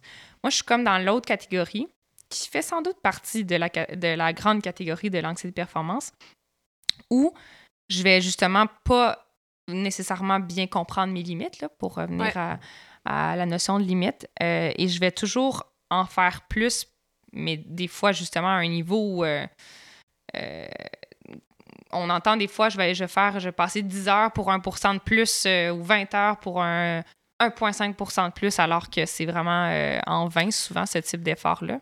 Ben en fait, je savais que tu allais me dire ça. Parce que, ben, es ma meilleure amie, puis je te connais par cœur. Fait que moi, je sais, je sais comment ça se matérialise, ton anxiété. Et euh, T'as fait des recherches. J'ai fait des recherches et je suis allée sur euh, le site de l'Université de Sherbrooke. Donc, euh, je suis allée voir euh, des études d'experts. Et faites vos recherches, hein? Faites vos recherches. Mais, moi, je vais sur des sites d'université. OK. En tout cas, Mais Sam, t'as-tu pensé aux médias alternatifs? J'ai hésité entre Rebel Media et l'Université de Sherbrooke. ça a été vraiment difficile. Une chaude lutte, là. Mais je suis allée euh, avec l'Université de Sherbrooke. Les dessins étaient plus beaux, en fait. OK, ah, OK. Il y a beaucoup plus de couleurs sur le site. Ça a vraiment attiré mon œil. Bref. fait que dans l'anxiété de performance, comme tu dis, il y a, des symptômes. Fait que tu as des symptômes physiologiques, psychologiques, et tu as des symptômes aussi dans les comportements. Mm-hmm. Donc, ça, ton anxiété va se manifester dans les comportements que tu vas avoir, dont un, que je vais te lire. Et c'est littéralement l'inaterio. Est-ce que c'est, ça a rapport au sommeil ou... Tendance à étudier de façon exponentielle afin de maximiser les chances d'obtention d'une réussite parfaite. Cependant, cette étude démesurée se révèle bien souvent inefficace puisqu'un trop haut niveau de perfectionnisme nuit à la division efficace du temps d'étude sur les points les plus centraux en accordant trop de temps aux détails. Ah Donc, ouais, ouais, ouais, ouais. Ça, ça, tu vois, ça, je me reconnais. Ça, c'est toi, mais il y en a plein d'autres des comportements comme... il y a- je te lirai pas tous, mais toi, tu es très comportemental. Ouais, vraiment. C'est ça. Ben, c'est ça, c'est que je pense que euh, moi, dans tout ce que je voyais physiologique, puis je dis pas que j'ai pas de symptômes. Tu sais, moi, on en parlait, là. Moi, je je suis quelqu'un qui a fait de- beaucoup d'eczéma quand j'étais au cégep. Puis je sais que c'est dans des- ça coïncidait avec des, des périodes de stress. Euh, je fais euh, parfois, pas toujours, mais du bruxisme. Donc, Mm. serrer les dents la nuit. Euh, donc, je sais que c'est des manifestations de stress. Et dis-nous le symptôme principal. Si là, on parle de comment ça se manifeste chez toi, l'anxiété de performance? L'absence de sommeil? Oui, veux-tu nous expliquer? Ah. Faut vraiment que tu l'expliques parce que c'est c'est phénoménal. Pour vrai, Non. Lina est connue dans notre cercle d'amis pour être la crise de folle qui dort pas, comme ça n'a pas de bon sens. Explique-nous, Lina, comment ça se manifeste. ben, mais ça, c'est comportemental ou Oui. euh, ouais, c'est plus Ben oui, comportemental que comportemental. physiologique? Ben, en fait, oui, parce que toi, c'est pas nécessairement de l'insomnie que tu fais. Non, du tout. Toi, c'est vraiment tout, même. c'est un comportement comme volontairement Ah ouais, tu exact. te places dans cette Ah situation. non, parce que moi, j'ai, euh, je ne suis pas du tout insomniaque. Ouais. Euh, je m'endors en 30 secondes, peut-être 60 secondes au gros maximum. Euh, mais effectivement, depuis, écoute, je pense que j'avais... tra- Comme à mon, mon entrée au secondaire, Wow. j'étais dans le programme d'éducation internationale. à quelle école secondaire qu'on fasse un L'envolée. l'envolée à Grimby. Salut. de maintenant, euh, le programme euh, d'éducation, le PEI, maintenant, est à l'école Joseph Herman Leclerc. Oh! Ouais. Il y avait des terrains de soccer, là. Ou- Non, c'est à l'envolée qu'il y avait des terrains de soccer. Non, mais, Mais me semble, au tournoi de Granby, je jouais là. Euh, J'en doute. Ouais? J'ai des petits doutes, ouais. C'est les seules fois où j'étais allée à Granby, guys. Ça, puis aller voir Lina. Et à Euh, l'Ozo. Oui, je suis allée. Mais c'était encore dans un contexte. Oh non, tu m'avais dit. En tout cas, bref. Bref, oui, on, divague, oui. Mais euh, écoute, donc depuis l'âge de 13-14 ans, euh, au secondaire, c'était particulièrement euh, obsessif. Euh, c'était beaucoup axé sur les notes. Là, Là, ça, je pense qu'avec le temps, ça l'a, ça l'a élo- évolué d'une autre façon. Mais au secondaire, c'était vraiment dans le but d'avoir des notes, euh, écoute, la meilleure moyenne. C'est ça. C'est pas là. juste je veux des bonnes notes. Toi, c'était d'avoir la, la meilleure, meilleure, note, note. puis d'avoir d'être celle qui faisait le plus d'activités extracurriculaires. C'est toujours un peu dans cette optique-là. Puis euh, je sais pas trop d'ailleurs d'où ça part, mais tout ça pour dire que j'avais cette obsession-là. Puis euh, moi, je pouvais étudier, là, puis j'étais toujours dernière minute cependant. J'étudiais Mm. pas trois semaines à l'avance pour un examen. Mais puisque justement, j'avais pas fait ce travail-là échelonné sur plusieurs jours, ben la veille ou l'avant-veille de l'examen, euh, c'était c'était un 8-9 heures que je mettais dans les examens de secondaire. On se rappellera qu'au secondaire, euh, personne ça. mettait 8-9 heures dans un examen qui valait 15% Fait que maths, secondaire 1, toi, tu mettais des 8-9 heures. ah, pour un examen de 15% Donc, j'apprenais Wow. par cœur, disons, la section du livre. euh, C'était beaucoup de par cœur. Des angles euh, obtus. Ah ouais. Tu mettais 8 heures, là. Ah ouais, ouais. Mais les maths, étonnamment, euh, maths du secondaire, j'étais... Je me débrouillais bien euh, jusqu'à ce que j'arrive au cégep. Oui. Mais donc, c'est ça, je, je sais pas pourquoi précisément je faisais ça, mais ce qui arrivait, c'est que vu que j'avais beaucoup d'activités le soir, le sport, les comités, les, les activités, le bénévolat, j'écoute, je faisais tout. Là. Tous les soirs de ma semaine, je faisais, j'avais une activité. Donc, ça faisait en sorte que je revenais, par exemple, à 19h, 20h. Ben, c'est là que je commençais à étudier. Donc, euh, très rapidement au secondaire, je me suis mis à me coucher très tard. Je pense pas que je faisais des nuits blanches au secondaire encore, mais disons que je me couchais là, à 2 heures du matin avant les examens, ce qui, ce qui était clairement pas normal. un? Oh oui, en secondaire 1, là. Pardon, Ouais, donc... mais tes parents, qu'est-ce Ah, qu'ils mes disaient? parents, ils venaient... Non, non, mes parents, moi, dans le fond, ce que je faisais, c'est que j'ouvrais juste une petite lumière, puis mes, mes parents venaient vérifier si la lumière était... Dans, dans le sens que je me cachais de mes parents, là, qui étaient clairement mécontents de la situation. C'est pas quelque chose sûrement toléraient. très là. alarmés. Ouais. Mais il était, il était très, en fait, c'est ça, il était préoccupé du fait que je faisais ça. Mais ça n'a jamais été un niveau de préoccupation qu'ils se sont dit, ah, c'est. On en parlait moins aussi dans l'anxiété de performance avant. Là, fait que Mm. vu que mon comportement, tu sais, je suis une petite fille euh, super bubbly, super heureuse, ben, ils se sont jamais préoccupés au point de, me, de, de dire, par exemple, il faudrait que j'aille consulter un psychologue ou autre. Euh, mais clairement, ils toléraient pas ce comportement-là, puis ils me le faisaient savoir très clairement. Puis ils me le disaient que c'était pas normal de faire ça. Hmm. Euh, donc, c'est ça. Au secondaire, j'ai commencé à faire ça. Puis ça s'est juste intensifié. Puis le problème, en fait, c'est que j'ai, je me suis tellement habituée à manquer de sommeil au secondaire. Puis là, évidemment, au cégep, à l'université, ça s'est empiré parce que là, le challenge était plus grand. Puis il y avait plus de travail. Que à un moment donné, je me suis mis à faire des nuits blanches quand j'avais des examens. mais là, le, le- nuit blanche après nuit blanche, là, on, peut, on peut les compter. Puis encore à ce jour, malheureusement, je fais des nuits Oui, blanches. ça, on va en parler tantôt, mais... euh, Mais la grosse problématique, c'est que ça fait tellement longtemps que je, je me suis habituée à manquer de sommeil que j'ai quand même une grosse tolérance au manque de sommeil. C'est ça le cercle vicieux. Un peu comme quelqu'un, j'imagine, qui, euh, qui a une addiction à des drogues. Ben avec le temps, euh, là, j'ai pas de quantité en, en tête, là, mais une certaine quantité ne te fera pas d'effet. Ben pour moi, c'est la même chose. Si je fais une nuit blanche, si je dors 30 minutes, évidemment, je vais être fatiguée à un moment ou à un autre, mais je vais être parfaitement fonctionnelle le lendemain. Hmm. Très irritable, mon chum vous dirait. mais, mais parfaitement fonctionnelle. Mais je pense aussi que la problématique, c'est que ça t'a toujours réussi aussi. Exact. C'est que t'as toujours eu la meilleure note en faisant Ben là, ça. Pas toujours, mais je veux dire au Ben, secondaire particulièrement, j'étais à un niveau de performance de, tu sais, looking back, là, avec du recul. euh, j'avais des notes euh, comme je, ça n'a pas rapport là. ça n'a même pas rapport mais qu'est-ce que à quoi ça m'a avancé au final? Avec du Mm. recul je me dis pourquoi je faisais ça? Je m'infligeais ça? Ok oui j'ai fini avec la meilleure moyenne générale mais qu'est-ce que ça m'a apporté au final? Pas grand chose mais j'ai quand même frappé un mur au cégep quand j'ai commencé en sciences de la santé. Parce que tu voulais être comme neurologue, je trouve. Ouais, genre, je voulais genre être intensiviste ou... euh, Ouais, ouais, ouais. euh, non, interniste. C'est Ah. interniste, je voulais être. Euh, parce que mes parents étant infirmiers, j'ai toujours baigné un peu dans le monde médical, puis ça m'a toujours fasciné. Et encore à ce jour, c'est un domaine qui m'intéresse beaucoup. Ouais. Mais je ne suis, pour ceux qui me connaissent, je ne suis pas du tout scientifique dans mon esprit, dans ma façon de penser. J'ai beaucoup plus un- une intelligence euh, de lettres euh, Ouais. euh, à l'écrit, euh, pour les communications. Donc, c'est ça. Je ne suis pas, je n'ai pas un esprit scientifique. Mais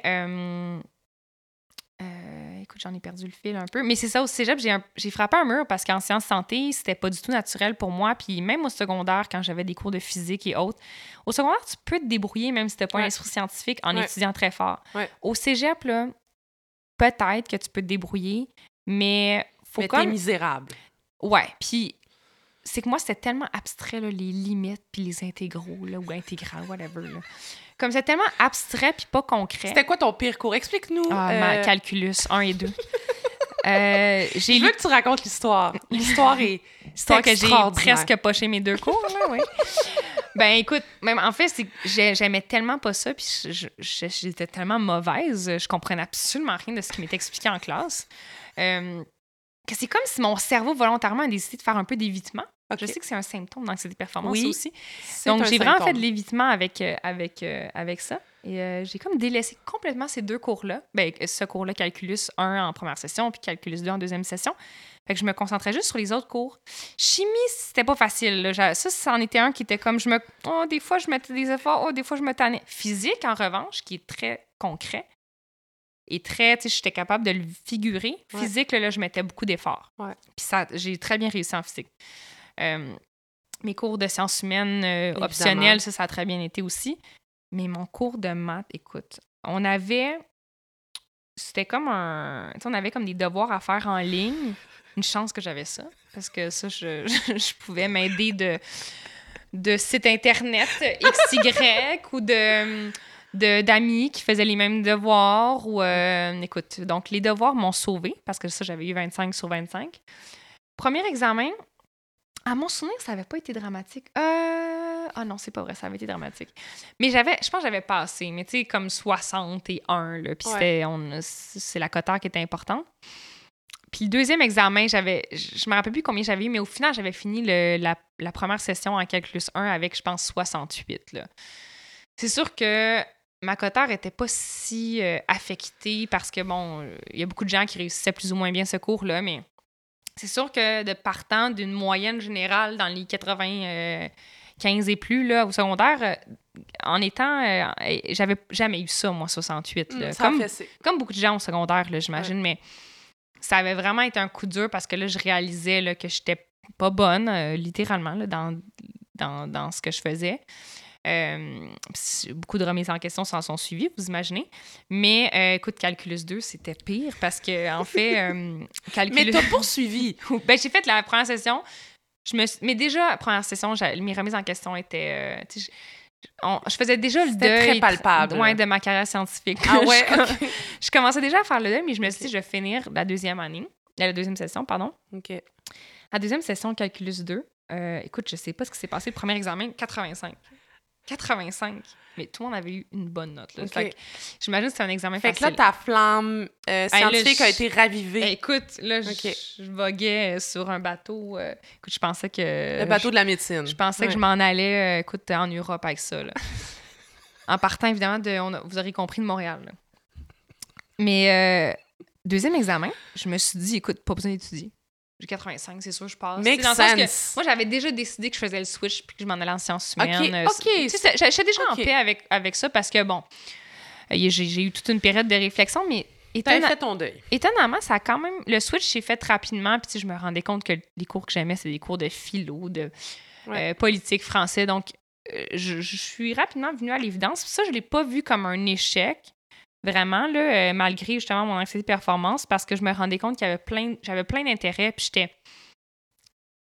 Même si je, j'ai frappé un mur sur ma carrière scientifique que j'avais euh, Mm.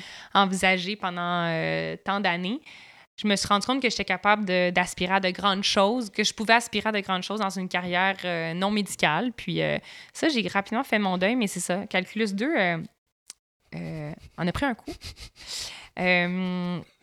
Vu que j'avais une bonne note à mon premier examen, je me suis dit, pas besoin d'étudier, je vais me concentrer sur mes autres cours. Logique. Ça me prenait. Ça me prenait, je pense, 24 pour passer mon cours. J'ai eu 25. Et je me rappelle encore. Dans ce temps-là, on allait chercher nos examens euh, dans Ça, le bureau du prof. Ça, c'est gênant. Je sais pas, je sais pas. Ouais. Écoute, je me rappelle plus son nom, là, mais monsieur, genre, euh, c'était genre monsieur Tang ou quelque chose. Je me rappelle encore que là, il y avait plusieurs élèves, euh, élèves avant moi, puis là, tout le monde récupérait sa copie, tout allait bien. Et moi, il regarde ma copie, et là, je vois qu'il y a un peu une stupéfaction dans ses yeux, et il lève les yeux vers moi. Puis là, il a comme fait genre, tu sais, euh, ouais, euh, ça a passé proche. Mais moi, évidemment, dans ma tête, je me dis, c'est impossible, comme c'est même pas possible d'avoir cette note-là. Donc, j'ai eu 25 à un examen de calculus 2. 25 sur 100. En fait, je pense que mon chum, c'est pas ça, et ça se peut que je sois célibataire après cette- cet, entretien. Euh, ce serait triste que votre amour euh, Non, Soit, soit faible, ne tienne qu'à ça. ouais. Ce serait triste quand même. Mais tu vois, le cégep m'a permis justement de relativiser l'importance des notes. C'est que c'est ça que ça m'a amené de bien. Ouais. Non, non, mais sans moi, je dire connue à que... l'université. Non, mais sans dire que les notes, non, les notes étaient très importantes Oui. pour moi à l'université, mais jamais comme au secondaire. Ouais. C'est que toi, tu m'as pas connu au secondaire. Non, mais je pense pas qu'on aurait été amis. Les gens qui m'ont connu au secondaire, c'est ça. Je, je, je n'aurais pas été amie avec moi-même, en fait. J'ai plusieurs questions là, qui déboulent euh, dans ma tête. Euh, premièrement, euh, ben, en fait, c'est pas une question, c'est plus un commentaire. C'est que c'est ça, on n'aurait pas été amis au secondaire parce que moi, je, je sais que je vivais beaucoup d'anxiété de performance, euh, très axée sur les notes, être la meilleure aussi, mais moi, ça se. Ben, en fait, oui, je vais te la demander. Est-ce que tu le verbalisais? Est-ce que ça se. Tu, tu le disais à tes amis, genre, ah, je me suis couchée à 2 h du matin ou ah, euh, j'ai fait ci, j'ai fait ça, j'ai fait ci, j'ai fait ça. Tu sais, est-ce que tu. Hmm, je pense pas. Non? À moins que quelqu'un me le demande, c'est rare, je vais le dire. Parce que c'est gênant. OK. Fait que Comme- t'es- tu. You wouldn't brag about it quand t'étais au secondaire. là. Non. Non, non, mais ce que je faisais. Mais moi, j'étais vraiment la fatigante qui posait huit questions dans le cours pour montrer ma Ah. compréhension. Non, non, mais je vous en parle, puis non, je me trouve ça. On fatigante. n'aurait pas été amis. J'écoute, j'avais des amis au secondaire. Peux-tu le croire? Ça, Je pense que c'est le fait que j'étais sportive. Ouais, ça sauvée. t'a sauvé. Mais euh, non, moi, j'étais vraiment celle qui, si j'avais eu euh, 99 à un examen, j'allais voir le prof pour comprendre. non, non, ça. Écoute, je. je- OK, non, ça, c'est tout. ma- tu vois, moi, ça se démontrait pas de même. Moi, c'était beaucoup chez moi. Tu sais, Mhm. là, moi, mon anxiété de performance se, se matérialisait dans ma chambre, à mon bureau. Puis là, je vivais mon anxiété de performance en me mettant beaucoup de pression, en étudiant en ci, en ça. Euh, mais jamais. Tu sais, si j'avais des questions, moi, j'allais toujours les poser à la fin du cours. Tu sais, comme j'avais jamais. J'étais pas celle qui posait comme un million de questions en classe. Tu sais, j'étais pas. Oui, les gens m'appelaient la bolée, mais je veux dire, j'avais pas. euh, je, je, je- ben, j'étais quelqu'un de très gêné aussi au secondaire. Fait comme le démontrer le fait que je recherchais d'avoir des bonnes notes puis que je recherchais de l'attention, euh, moi ça marchait pas, tu sais, parce que j'en voulais pas d'attention. Tu sais, moi je, je Ah ouais, voulais non, juste. moi, je voulais d'attention. Ouais, c'est ça. Moi je recherchais pas d'attention, moi je recherchais la bonne note. Moi je Ah ouais. recherchais d'être fucking perfect. Ah ouais. Mais avec moi-même. Tu Ouais. sais, c'était pas. Fait que c'est pour ça que je te, je te, je te demande ça parce que c'est ça, tu sais, la définition d'anxiété de performance, comment, comment elle se vit, ça, ça diffère Mhm. tellement d'un individu à l'autre. Puis là, tu tu nous as dit au, au cégep, ça a fait ses forts en sciences nat. mais comment t'as vécu? Parce que ça a sûrement été un premier deuil pour toi. Ouais. Ah ouais. Mais oui, mais comme je t'ai dit, on dirait que je me suis vite rendue à l'évidence que peut-être que l'avantage que j'avais, c'est que j'avais beaucoup d'intérêt dans, dans beaucoup de choses. Fait que, je- tu sais, je me rappelle que ça a été difficile peut-être euh, l'espace de quelques semaines, mais je me suis vite revirée euh, sur un là, dans le sens Mhm. que je me rappelle que mon père, ma mère, peut-être qu'elle, elle, elle me voyait plus dans une carrière médicale, mais mon père, je me rappelle Diane est encore dit- en deuil. Elle me l'a dit. On s'en est parlé récemment. Elle m'a dit Ah, non, du tout. Mais mon, mon père, je me rappelle très bien que pour lui, c'était c'était une évidence, c'était en fait. Donc, je pense que ça m'avait aidé aussi quand j'en avais parlé avec mes parents. Peut-être que ma mère, au début, elle se disait Ah, t'es sûre de... que c'est une bonne idée d'abandonner maintenant? Puis là, elle, elle ça l'avait un petit peu comme. C'était pas certain que c'était la bonne décision, mais mon père, tout de suite, m'avait dit t'es faite. Je pense que ton type d'intelligence puis ta personnalité correspondent mieux avec une carrière en politique, en enseignement, en psychologie. Ou... Fait on dirait que le fait que j'avais un peu cet assentiment-là de mon père, ça m'avait beaucoup conforté. Puis, euh, puis c'est ça. Puis le fait que tous mes cours euh, autres que les cours de sciences nature au cégep, je les réussissais bien, puis j'avais un intérêt. Donc, ça a été un peu une évidence. Puis finalement, mais ça- oui, ça a été un- quand même un premier mur que j'ai fessé parce que j'avais jamais vraiment connu, disons, euh, l'échec ou le fait que, tu sais, là, j'étais vraiment pas la meilleure et de loin, là. Mm. Euh, mais heureusement, tu sais, j'avais le sport, j'avais des amis, j'avais donc le fait que j'avais d'autres choses à l'extérieur de l'école, ça m'a pas détruit non plus là parce que je savais que j'avais une valeur, mais si j'avais seulement eu l'école, peut-être que ça je l'aurais vécu autrement. Mais c'est ça, tu dis, je savais que j'avais une valeur. Est-ce que tu peux dire qu'à cet âge-là, tu avais quoi, 18, 19 ans? Est-ce que tu peux dire qu'à cet âge-là, tu te connaissais? Non. Non. Pas du tout. Zéro. Non. Parce que je pense que. Et j'ai vécu la même chose que toi. Je veux dire, j'ai été très, très occupée durant cette période-là d'adolescence euh, jusqu'au début de ma vingtaine. Je pense que l'anxiété de performance se nourrit beaucoup du fait qu'on ne se connaît pas. Mhm. Et euh, souvent, on tombe dans ce pattern de vouloir tout accomplir. Et on n'est jamais seul avec nous-mêmes. Mhm. On est toujours parti à gauche, à droite, faire telle activité, faire tel sport, euh, étudier, euh, bien paraître. Tu sais, fait que t'es jamais, t'as jamais aucun moment avec toi-même pour comprendre, OK, ben ça, c'est qui je suis, c'est qu'est-ce que j'aime, euh, euh, j'ai besoin de dormir tant nombre d'heures, euh, ça, c'est pas nice, ça, ça me fait du mal, ça, c'est... Fait que, ouais, fait que toi, tu te connaissais pas tant. Ah non, du tout, du tout. Ah non, puis j'avais déjà des comportements, disons, en termes d'habitude de sommeil très néfastes. Ça, c'est là que ça s'est vraiment consolidé Mm. au cégep parce que là, au secondaire, j'étudiais beaucoup, mais là, au cégep, il fallait que je redouble d'efforts pour réussir des cours. Là. Oui. C'était même plus une question de performer, c'était de réussir des cours. Donc là, ça s'était vraiment consolidé au cégep. Puis effectivement, le fait que je me connaissais pas ou presque pas, là, euh, je pense que, en fait, c'est à ce moment-là que je me suis rendu compte que j'étais pas infaillible, là, ce qui, je veux dire, tout le monde est, personne Ouais. est, est infaillible, là, mais ça avait quand même été difficile de l'accepter, puis de me rendre compte que j'étais loin d'être la meilleure dans tout. Euh, fait que ça a été, le cégep a été un apprentissage. Est-ce que je pourrais dire à quel moment j'ai vraiment su qui j'étais? On dirait que je ne serais pas en mesure de dire s'il y a un moment charnière dans ma vie, mais j'ai l'impression que ça s'est construit petit à petit. euh, puis notamment, je, je le dis souvent, puis ça a l'air peut-être euh, cucu, là, mais je me rends compte, moi, les plus grands apprentissages que j'ai faits, sont, c'est tous des apprentissages. En fait, c'est des apprentissages que je n'ai pas fait à l'école. Puis oui, on le dit souvent, l'école de la vie, c'est pas, euh, c'est pas l'université, c'est pas dans ta cégep, mais Facebook. genre... Mais tu sais, moi, comment j'ai appris à me connaître, c'est... Je, tu sais, je me rappelle encore en, en quatrième secondaire, quand j'avais fait mon échange étudiant en Allemagne de trois mois, j'avais, tu sais, j'étais quand même plus renfermée à cette époque-là. Euh, même si je recherchais une forme d'attention, mais j'étais plus euh, gênée, j'étais moins euh, confiante en moi. Puis j'avais trouvé ça très difficile les trois mois. Là. Ça m'a pris presque deux mois sur trois avant de m'ouvrir aux gens avec qui j'étais, avant de profiter pleinement de l'expérience. Mm. J'étais comme très... on dirait que je, je repoussais tout changement, tout ce qui était nouveau parce que ça me sortait de ma zone de confort. Puis à cette époque-là, j'étais toujours en mesure de contrôler un peu tous les aspects de ma vie. Puis mon échange d'étudiant, c'est la première fois où n'étais pas en contrôle, notamment parce que je parlais pas la langue, euh, parce que c'est un peuple qui est quand même très différent.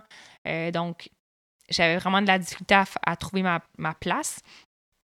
Donc, puis là, après ça, justement, je me rappelle encore que la fin de mon secondaire, ça avait je m'étais un petit peu justement assouplie parce que l'Allemagne m'a vraiment euh, fait réaliser en fait que j'avais beaucoup de choses à apprendre puis j'avais pas profité pleinement de mon expérience parce que j'étais encore très jeune et immature en fait dans, dans ma vie.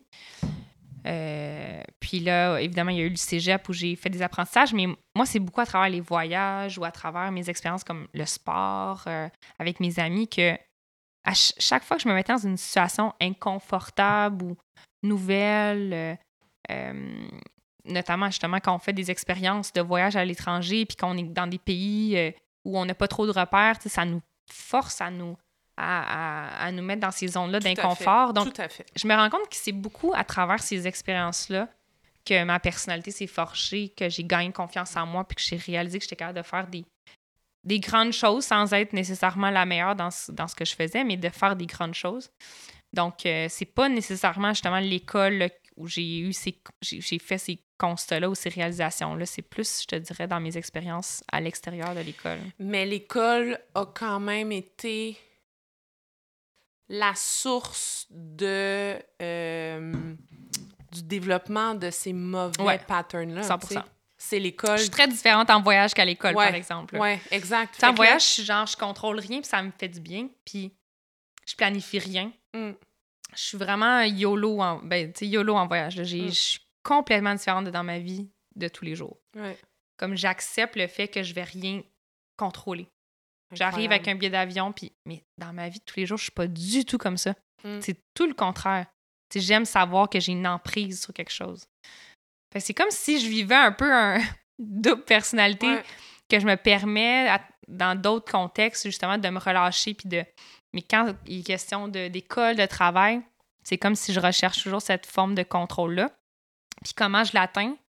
C'est notamment en vu que je suis pas quelqu'un qui est bonne pour gérer mon temps puis euh, que je suis une procrastinatrice professionnelle, ben je le fais en par exemple en me disant ben je OK ben d'abord je dormirai pas la veille comme ça je vais rattraper tout ce que j'ai pas fait euh, que j'aurais dû faire par exemple dans les semaines avant d'avant. Fait que je vais toujours au final rechercher à contrôler la situation en redoublant d'efforts, en repoussant mes limites, mais à un niveau qui est évidemment néfaste, pathologique. Malsain. Oui, oui. Malsain, on va se dire malsain. Puis, fait que là, cégep, ça, ça t'arrive, puis là, t'arrives à l'université.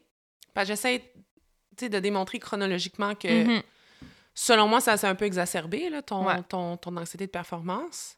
Euh, fait que Lina puis moi, on a fait deux bacs là, avant d'arriver en droit.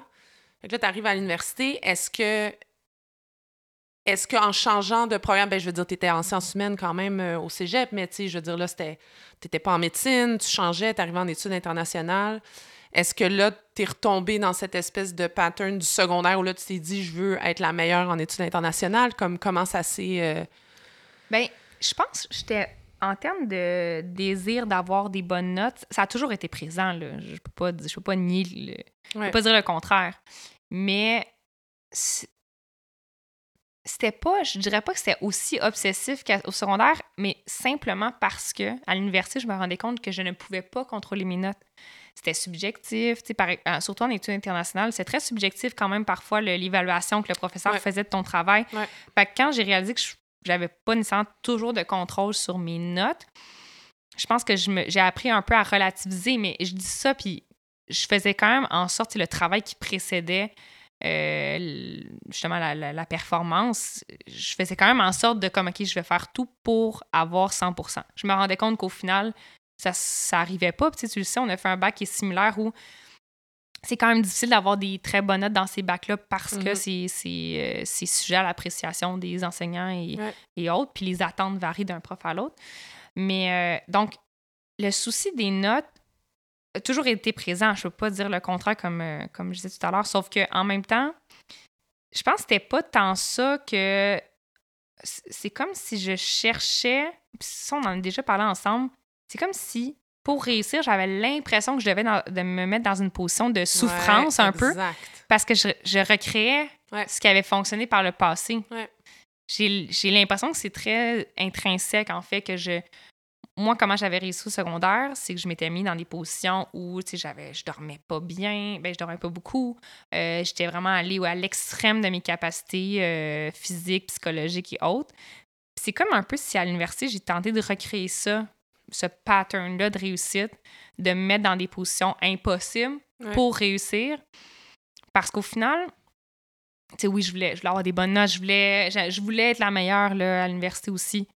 Mais je, je savais que j'avais moins de contrôle, donc c'était le contrôle, il était plus sur ma, ma façon de, de, de, de me préparer, par exemple, à des examens. Puis, ben, comment ça se matérialisait, c'est que c'était comme une obsession de me dire, OK, ben, je vais mettre le plus d'heures possible en peu de temps. Euh, je, vais, je vais accomplir l'impossible, en fait. Puis après ça, les notes euh, à voir. euh, Mais c'est vrai, on en a déjà parlé. Tu recherches beaucoup la difficulté mhm. Avant euh, d'accomplir quelque chose.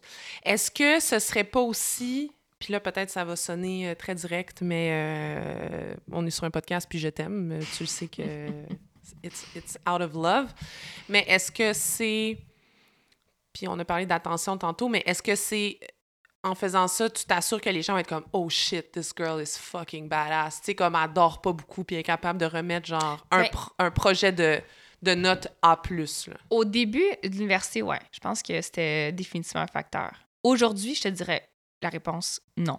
OK. Mais au début de C'est quoi la l'université, différence? parce que ça, c'est qu'au début de l'université, en fait, il y a beaucoup de gens qui faisaient ça, ben, pas faisaient ça, pas même Mais extrême moi, que je le moi. faisais. Moi, je le Mais faisais. ça, tu te rappelles, Il y a beaucoup de gens qui faisaient ça, puis moi, je me rendais compte que j'avais quand même une tolérance importante là, au manque de sommeil, ou Ouais. au fait d'avoir plein de choses à faire en même temps. Puis ça, ça me- je me sentais hot comme d'être capable de faire ça. Fait qu'effectivement, je crois que ça venait combler cette, ce, besoin d'attention-là que je Mhm. recherchais, de me dire comme aïe, genre, je suis tellement quelqu'un qui est capable de faire beaucoup de choses en même temps, puis euh, je suis capable de gérer la pression, ben, parce que dans ma tête, c'était ça, gérer la pression, d'être capable d'en faire beaucoup en peu de temps, puis de pas dormir, puis Ouais. malgré tout, de performer, puis d'avoir des bonnes notes. Fait que je te dirais, au, à euh, durant l'université, définitivement. Aujourd'hui, non. Pourquoi? Parce que je me rends compte que je suis la seule qui fait ça. Oui. Je me rends compte que je suis la seule qui néglige encore, par exemple, mon sommeil, euh, qui travaille encore quand je suis pas payée, qui, tu sais, qui, qui hypothèque des fois des, des, des moments de ma vie de détente ou de plaisir ou euh, euh, des moments passés avec mes amis ou avec mon chum pour performer, disons.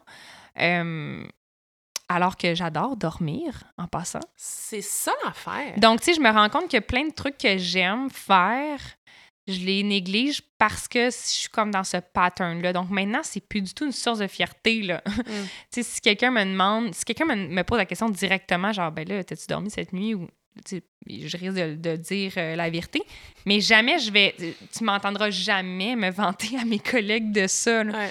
Puis j'espère que mes collègues sont pas au courant, exemple que. Euh, bon, ben, bonjour. Allô, tout le monde? Bonjour. Oui, on leur dit Mais euh, bonjour. dans le sens que c'est pas quelque chose dont je suis fière, au contraire, là, parce que maintenant, je me rends compte que c'est un problème. Mais au- à Hmm. l'université, je me rendais pas compte que c'était un problème parce qu'on était beaucoup à le faire. Ouais. Encore là, moi, j'allais peut-être au niveau supérieur, mais dans ma tête, Oui. c'est que je performais dans cette sphère-là. C'est dans ma tête, je performais dans l'aptitude à ne pas dormir. Mais maintenant, c'est vraiment, je me rends compte que j'ai un comportement qui dévie de la norme. Puis ça, ça m'est jamais arrivé dans. Ben, je me rappelle pas dans ma vie à avoir été à un, à un stade où je me disais, OK, comme, c'est pas normal vraiment ce que je fais. Mais là, j'en suis à un point où, effectivement, je me rends compte que c'est pas normal ce que je fais. Puis que ça peut avoir des conséquences à long terme beaucoup plus grandes, notamment quand je vais avoir des enfants, puis quand je serai pas la seule. Ben, en fait, que mes, inté- mes intérêts ne seront pas les seuls que je devrais considérer. Voilà. Donc, euh, ça serait. Fait que pour toi, la raison qui expliquerait pourquoi tu as poursuivi ce pattern-là dans ta vie professionnelle, donc dans ta Mhm. carrière, c'est parce que tu étais physiquement apte? T'sais, si tu avais à donner une raison, OK, mais pourquoi j'ai transféré ces réflexes-là de pas dormir pour m'assurer de bien performer, pourquoi j'ai poursuivi ça dans ma carrière de jeune professionnelle, fin vingtaine, trentaine. Ben oui, l'aptitude, c'est du fait qu'à un, moment donné- à un moment donné, je m'étais habituée, mais je pense que c'est le fait aussi que, tu sais, c'est que je me suis habituée. Donc, moi, c'est vraiment un pattern, là. Tu sais, même une journée de congé, je vais pouvoir me coucher super, super tard pour aucune raison. C'est comme si mon cerveau veut, veut pas. Ben, je suis fatiguée beaucoup moins. Je suis beaucoup plus tard, en fait. Tu sais, mon cerveau se fatigue beaucoup plus tard parce Ouais. que c'est une habitude comme tout le monde. là. N'importe qui qui a une routine, c'est c'est la même chose. Hum, Pour moi, j'ai beaucoup d'énergie à 22 h le soir. D'ailleurs, c'est souvent à ces moments-là que je- mon corps a envie de s'entraîner puis de bouger. Donc, il y a une partie que c'est de l'explication, je pense, c'est parce que c'est vraiment un pattern chez moi, ça fait partie de ma routine. Euh, mon niveau d'énergie est supérieur à ces heures-là. Fait que le fait que c'est vraiment difficile, je pense, de se défaire de certaines habitudes. Puis ça, on peut tous relate euh, à ça. là. C'est difficile de se défaire d'une certaine routine. Ben, dans mon cas, c'est ça. Puis surtout que ça fait depuis que j'ai 13 ans, 13-14 ans, que je fais ça, que je, je me couche très, très tard, que j'ai pas des habitudes très saines de, une- au niveau de mon hygiène de sommeil. Là.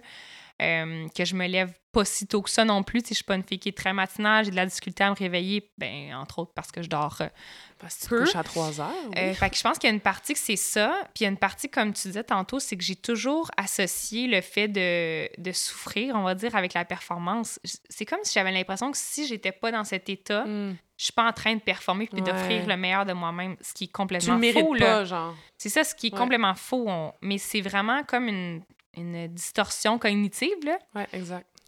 comme les fumeurs ou comme des gens qui se font croire que moi c'est la même mon cerveau se fait croire que performer c'est il faut que je souffre ou faut que je sois dans une position impossible pour être en train de performer.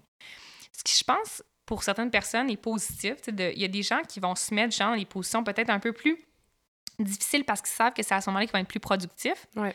Mais c'est ça, c'est que moi le où c'est pathologique, c'est que moi ça en vient qu'à à jouer sur justement ma santé en général. là. On sait que la- le sommeil, c'est une partie importante de notre santé. Puis moi, je confirme que je suis pas une personne en santé dans cette sphère-là de ma, dans cette sphère-là de ma vie.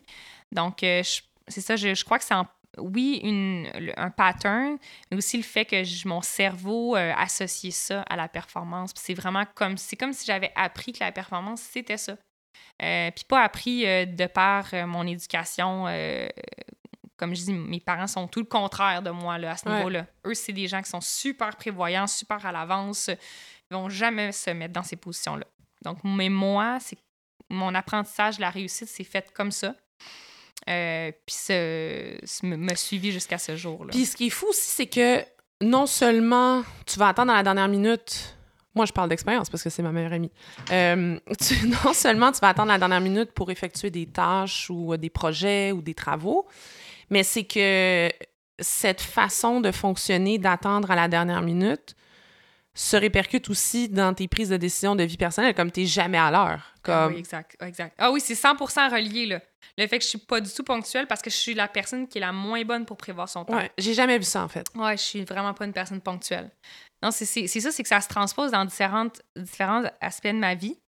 Euh, puis, euh, non, Mais guys, c'est pas juste pas ponctuel, c'est c'est un autre niveau là, c'est comme Lina, il faut qu'on quitte Ouais, à ouais. 9h, puis Lina va aller prendre sa douche à 8h58 Ouais, quand t'es devant chez elle, puis t'es comme Is this a joke? Ouais, non, non, je, je- c'est un de mes plus grands défauts, définitivement. Ce n'est pas une de mes vertus, en tout cas. Non, ça l'est vraiment pas. Puis mettons aussi quand OK, on on, on jase là, tu reçois mettons un travail effectué Mhm.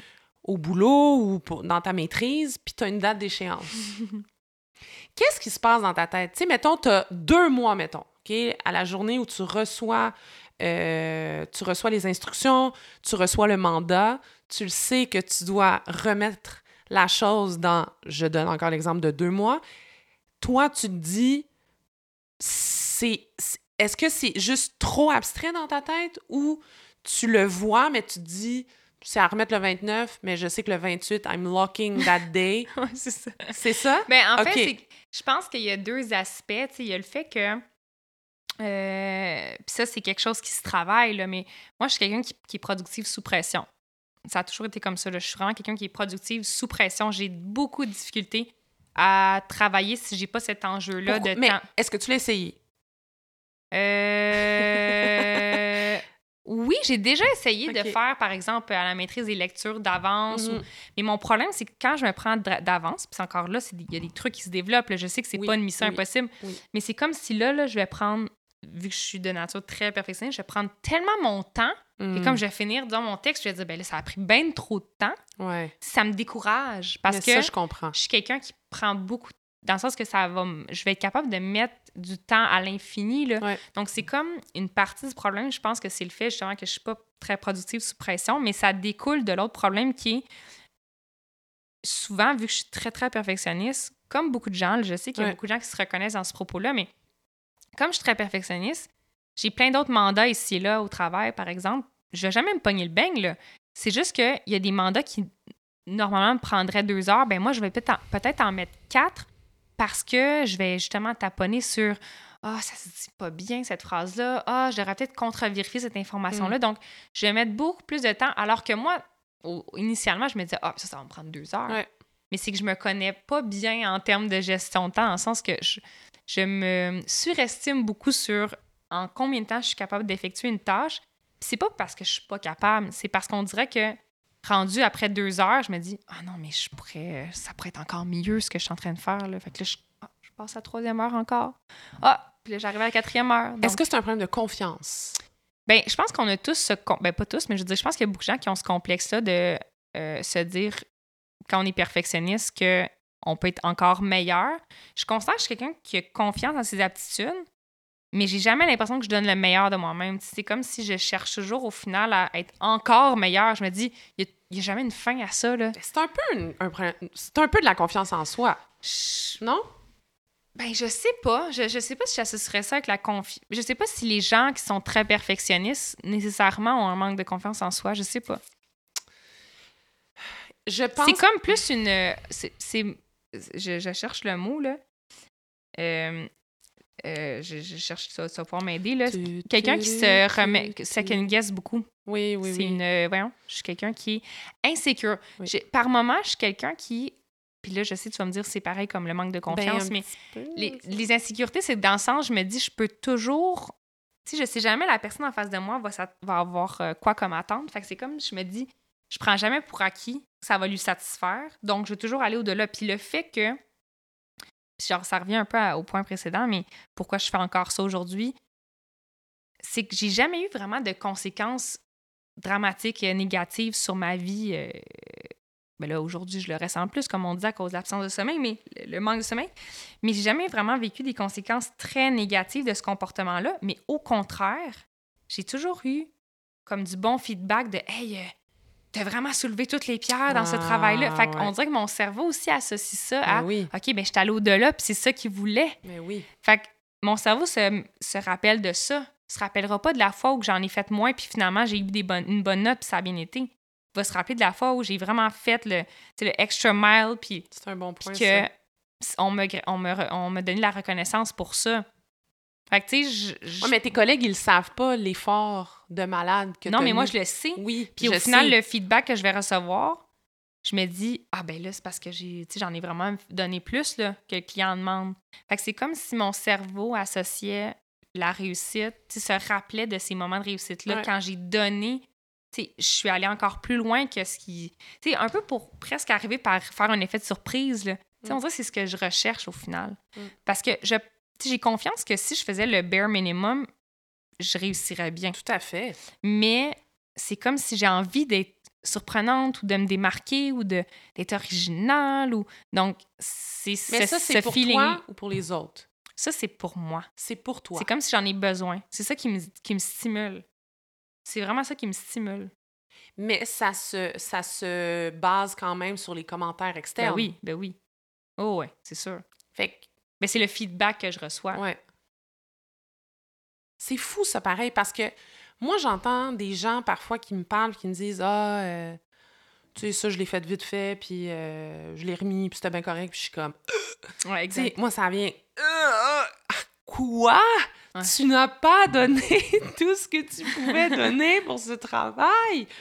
Mais d'un autre côté, puis je l'ai vécu personnellement, au niveau professionnel aussi, je sais que mon, mon, mon, mon aspect euh, perfectionniste, qui pour moi est de l'anxiété de performance, c'est dangereux pour moi. Moi, Mhm. c'est pas juste comme c'est néfaste. Tu sais, moi, ça peut être dangereux parce que moi, tu sais, je vais faire de l'insomnie, je vais faire des crises d'anxiété, vais, je vais me mettre à transpirer de façon random parce que je vais penser à oh mon Dieu, j'ai oublié de mettre une virgule à telle place, puis là, mon Dieu, il faut que je continue de travailler jusqu'à. Fait que je, je, je. Pas j'idolâtre, là, mais tu sais, je respecte beaucoup les gens qui sont capables d'accepter de Mhm. botcher les choses. Ah ouais, moi aussi. C'est cool. Je l'ai dit, euh, je l'ai dit dans un épisode avec Anso, mais il y avait un prof au barreau qui nous avait dit ça, euh, que notre problème, parce que tout le monde disait à quel point on était fatigué, puis on était à bout, puis Mhm. il avait dit, oui, mais vous, votre problème, c'est que vous étudiez pour avoir 100 Mhm. mais la note de passage, C'est ça. c'est 60 Ouais. Puis il n'y a personne qui va, à moins que tu finisses euh, top 2 euh, des, de- de- de- des notes du barreau, ce qui est Ouais. très peu probable parce qu'il y a beaucoup de gens qui font le barreau. Mais comme. Y a Shout out qui à ma collègue qui a fini deuxième. Shout shout out. Shout out à elle, mais je veux dire, il y a personne qui va encadrer ta note. Il y a personne qui, comme. Tu sais, t'obtiens ton permis de pratique and, That's and, it. and that's fucking it. Tu sais, je veux Ah dire, ouais. c'est, c'est... Mais quand il m'avait dit ça, ça m'avait frappé. Puis je m'étais dit, crime, c'est tellement vrai. Tu sais, je veux dire, à un moment donné, la vie est tellement courte. Ouais, ouais, ouais. La vie est tellement courte pour s'attarder à tous les détails.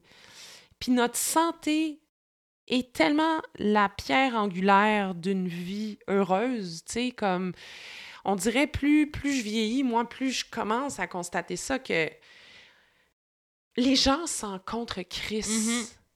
Tout à fait. Les gens s'en contre Christ, puis c'est c'est c'est nous qui nous nous mettons Cette pression-là. cette pression.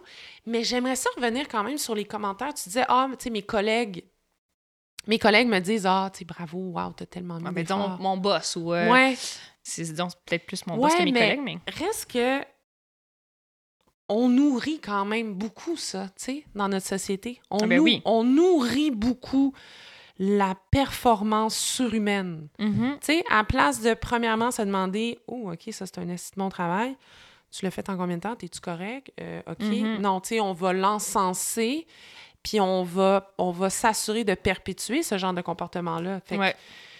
c'est pour ça que je te posais des questions sur, les facteurs externes qui mènent au fait que tu es bien avec la, la performance. Ben, reste que c'est parce que tes collègues te disent que c'est wow. Ah ouais, non, mais c'est sûr que c'est quelque chose qui est excessivement mis de l'avant dans notre société, dans notre domaine. C'est moi, je veux dire, Ben oui. je le sais que en droit, euh, on, on se fera pas de cachette, c'est le moteur, en fait, du, Ouais. euh, du domaine juridique, là, le- le- la performance. Donc, c'est vraiment, vraiment valorisé. Là. Donc, c'est sûr que, en fait, je pense que c'est naturellement, on vient, on se compare aux, euh, aux gens qui nous entourent. Ben oui. Puis quand on se compare aux gens qui nous entourent, euh, particulièrement dans le domaine dans lequel on travaille, ben, c'est sûr qu'on vient qu'à se dire, ben là, si je veux me démarquer, parce que moi, ça a toujours été ça, plus le souci que, ben, avec le temps, là, c'est pas nécessairement d'être la meilleure, c'est de me démarquer puis de devenir comme, tu sais, de, de, de faire, laisser ma trace un Être peu une référence. être une référence dans quelque chose. Ouais. d'être- Tu sais, puis. Fait qu'on a toujours l'impression qu'il faut se démarquer, mais Mm. d'où ça vient au final? Pourquoi? on- moi, je serais même pas capable, c'est inconcevable dans ma tête de me dire je vivrais euh, ma petite vie, euh, je ferais mon travail, puis euh, tu sais, il y a personne trop trop qui saurait mon nom. Tu sais, moi, j'ai envie que comme je fasse des grandes choses, puis que mon nom soit connu pour une telle, telle, telle raison dans mon, dans mon domaine ou, ou euh, à l'extérieur de mon domaine. Tu sais, C'est c'est comme si c'est un, un besoin presque qui est recherché. Puis je pense que ça, c'est en partie nourri par Mm. notre société qui met ça de l'avant. Puis tu sais, nous, on l'a connu dans les domaines, dans les secteurs d'activité dans lesquels on a œuvré, que ce soit dans le sport, tu sais. Ouais. C'est ça que au- je pensais à notre société, c'est dans quel secteur où on valorise l'anxiété de performance, ben c'est dans tout. Ouais. Tu sais, dans le sport, on est toute notre jeunesse, on faisait des camps de sélection, on voulait faire l'équipe du Québec, on, ben, on voulait faire les Jeux du Québec, après ça, on voulait faire l'équipe du Québec, on voulait faire l'équipe d'université. À chaque année, on faisait des camps de sélection, puis on, Mm. on, on était. euh, Il y avait un risque qu'on soit coupé de Ouais. l'équipe, puis après ça, il y a l'école. Tu sais, moi, je- le programme international dans lequel je faisais partie, c'était beaucoup. euh, c'était vraiment mis de l'avant, en fait. Tu sais, Je me Mm. rappelle même qu'on affichait les notes à la fin de la session. Puis évidemment, je voulais être celle en haut. Là, je voulais que mon nom soit celui qui apparaisse en premier. On fait plus ça, mais les gens Là, font plus ça. Ah ouais, ils affichaient les moyennes générales de chaque session, écoute. De tout le monde? De tout le monde, euh, régulier, PEI, sport études, tout, là. Nous, ils faisaient le top 3. Non, nous, ils mettaient... euh, ben, en fait, non, ils mettaient les notes de, disons, les 100 meilleurs, là, tous ceux qui avaient en haut comme 85. OK, mais ils faisaient trop. pas tout le monde. là. Non, mais comme quand mais même, là, c'est ça... Je me rappelle que juste ça, ça ajoutait un élément de compétitivité. Tout à puis- fait, tout à fait. Puis, euh, tu sais, le, le, le cégep, là, la cotère du Mm. cégep, c'est basé là-dessus. La courbe en droit, la, comment tu fais pour avoir des monettes en droit? Ben, c'est en te démarquant des autres. Fait que cette- ce besoin-là de se démarquer du lot, c'est depuis qu'on est jeune qu'on est là-dedans. Puis ben moi, je pense que ça m'a vraiment collé à la peau, là, ça. Puis on dirait que j'ai longtemps été très bien avec cette étiquette-là de me dire, ah, faut que je me démarque. Mm. Mais c'est aujourd'hui que je me rends compte que, en regardant mes collègues, mes amis, qui vivent très bien avec le fait de pas nécessairement être, euh, disons, le meilleur ou euh, de se démarquer, euh, mais qui veulent juste faire un bon travail, puis être heureux. Puis, tu sais, moi, je suis quelqu'un d'heureuse, mais j'ai encore ce, ce besoin-là de me démarquer à tout prix, là, coûte que coûte. Fait que, on dirait que moi, ça me plus, ça me, ça m'est plus collé à la peau, à la peau que d'autres personnes. C'est là-dessus qu'il faut que je travaille parce que là, je me rends compte qu'un jour, là, c'est facile, là, j'ai juste moi à gérer. là. Comme à la limite, si je me dis, OK, je dormirai pas, ou c'est sûr que ça m'affecte, mais ça affecte pas personne d'autre, donc je ressens moins les conséquences Ben, négatives. ton chum, on dit encore allô Ouais, à Louis. Oui, Loulou. Ouais, Loulou, c'est vrai, des fois, il, des fois, il dit que à cause de ça, je, je- à cause de- que lui, ben, en fait, lui, il apprécie pas particulièrement que je, je ne dorme pas euh, certaines nuits euh, Avec pour raison. travailler. Mais, euh, Mais oui, si t'as des enfants, c'est sûr. ben, que... tu sais, moi, c'est surtout là, là c'est dans cet état-là que je suis en ce moment. Je me dis, ben, ça va arriver probablement dans deux ans, trois ans. Mm. Puis je sais que dans mon cas, le travail va être très long, là, le cheminement, si je veux me défaire de ces habitudes-là, parce que dans mon cas, c'est vraiment un pattern. C'est pas juste de me dire. c'est fa- Tu disais tantôt, tu dis, mais tu sais, quand tu as deux mois pour faire un travail, c'est presque ridicule de penser que tu attends la dernière minute, mais dans mon cas, c'est juste que ça fait tellement partie de moi, Mm. c'est tellement un pattern que je suis pas capable de me défaire de ces bonnes de ces mauvaises habitudes là, pardon. Puis euh, ça me prend des outils pour apprendre à gérer mon temps, pour Mm. apprendre à me mettre moins de pression, pour apprendre à à, à connaître, à me mettre des limites, en fait. C'est surtout ça, de, de savoir quand arrêter, puis d'accepter que des fois, il faut arrêter pour passer à une autre étape, un autre mandat, un autre, euh, une autre c'est une question de définition de toi, en fait. C'est de, de réapprendre qui tu es, puis que tu n'es pas. Tu n'es pas ce que les autres pensent de toi, parce que c'est beaucoup sur la. Tu, tu te définis beaucoup sur la reconnaissance de tes Mm. pères. Tu sais, tu disais. Oui, c'est moi, je le fais pour moi-même. Ne meurs pas. Ne meurs pas. tu dis tu le fais beaucoup pour toi, oui, mais reste que c'est selon les commentaires des gens, puis selon le fait que les gens te trouvent franchement extraordinaire, franchement brillante, Mhm. euh, franchement Ah, ben, c'est sûr. efficace. Ouais, ouais. C'est Fait sûr que que, là, ça passe c'est te aussi. redéfinir selon un cadre qui n'inclut pas nécessairement La performance. Exact. Ouais, ouais. Ben, en fait, la reconnaissance des autres, Mhm. les commentaires externes des gens qui te disent que tu es merveilleuse. Mhm. Parce que là, tu vas le savoir toi-même que tu es merveilleuse. C'est vrai que tu es merveilleuse. Mais je pense que c'est bidimensionnel. Dans, dans Je mon viens de cas, te faire un compliment. je l'ai complètement ignoré. Elle est tellement sûre d'être merveilleuse. Elle m'a Ah, regardée, non. puis elle était comme... Pff. et elle a poursuivi sa C'est pas phrase. du tout ce qui s'est passé. non, mais je pense que c'est bidimensionnel. Tu sais, moi, je serais pas prête à dire dans mon cas que c'est juste la reconnaissance. Ça en fait partie définitivement. Mhm. Mais je trouve un certain plaisir comme vraiment... Sadique. Ben, honnêtement, presque. Oui, mais ça l'est un Comme peu. moi, c'est bidimensionnel. là. Mm. C'est vraiment. Oui, la reconnaissance, je peux pas nier là, le fait que j'ai toujours trouvé ça important de soit que mon boss euh, ou que mes amis ou euh, reconnaissent euh, mon travail ou Ouais.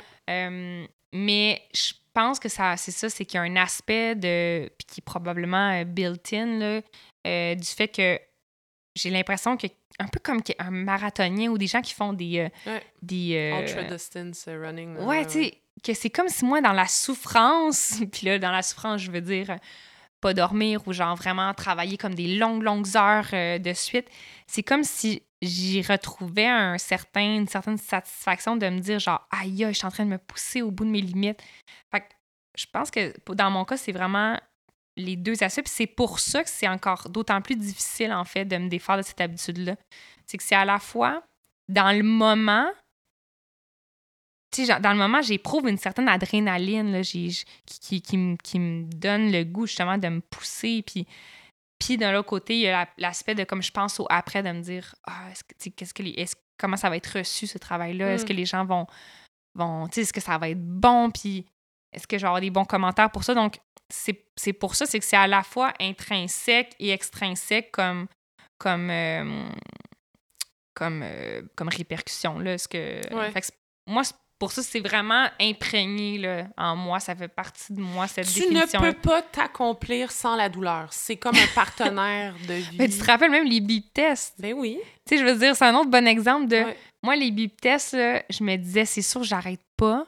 Comme, faut que je sois en train de mourir pour que j'arrête, là. Ouais. Tu sais, dans le sens que j'ai une, cer- une certaine tolérance, là. Euh, Il y en a qui vous diront, je n'ai aucune tolérance à la douleur parce que quand je me blesse, la fin du monde. monde.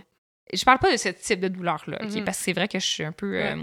je suis un peu. euh, Foluette, on va le dire. Oui, c'est exact. Exact. Euh, vraiment, vraiment. Mais c'est plus dans le type de. Tu sais, moi, j'ai vraiment besoin de sentir que je mets des efforts presque surhumains comme pour accomplir quelque chose. Tu sais, presque. Là, je, je veux vraiment pas faire le parallèle de moi et une héroïne, c'est pas ça que je veux dire. Mais tu sais, j'ai toujours, je pense, beaucoup. Elle est en train de le faire, mesdames et messieurs. Non, mais beaucoup idéalisé. Tu sais, j'ai toujours eu des. des euh, je suis quelqu'un qui a toujours euh, eu des, des, des, des héros, des héroïnes. Puis c'est comme si j'aspirais à devenir l'une d'elles, l'un d'elles. Comme le- Mélissa d'elles. Desormeaux-Poulain. Ça, c'est- Ils sont un peu passés. Mais tout ça pour dire que j'ai. J'ai tu sais, je me rappelle que je- très jeune, je disais que mon idole, c'est Nelson Mandela. Mm. Tu sais, il fallait bien que je prenne la personne qui a comme révolutionné euh, Ouais, ouais. dans le sens que c'est comme si j'avais en- j'aspirais à faire partie de cette catégorie de grandes personnes puis que je me Mais satisfaisais pas.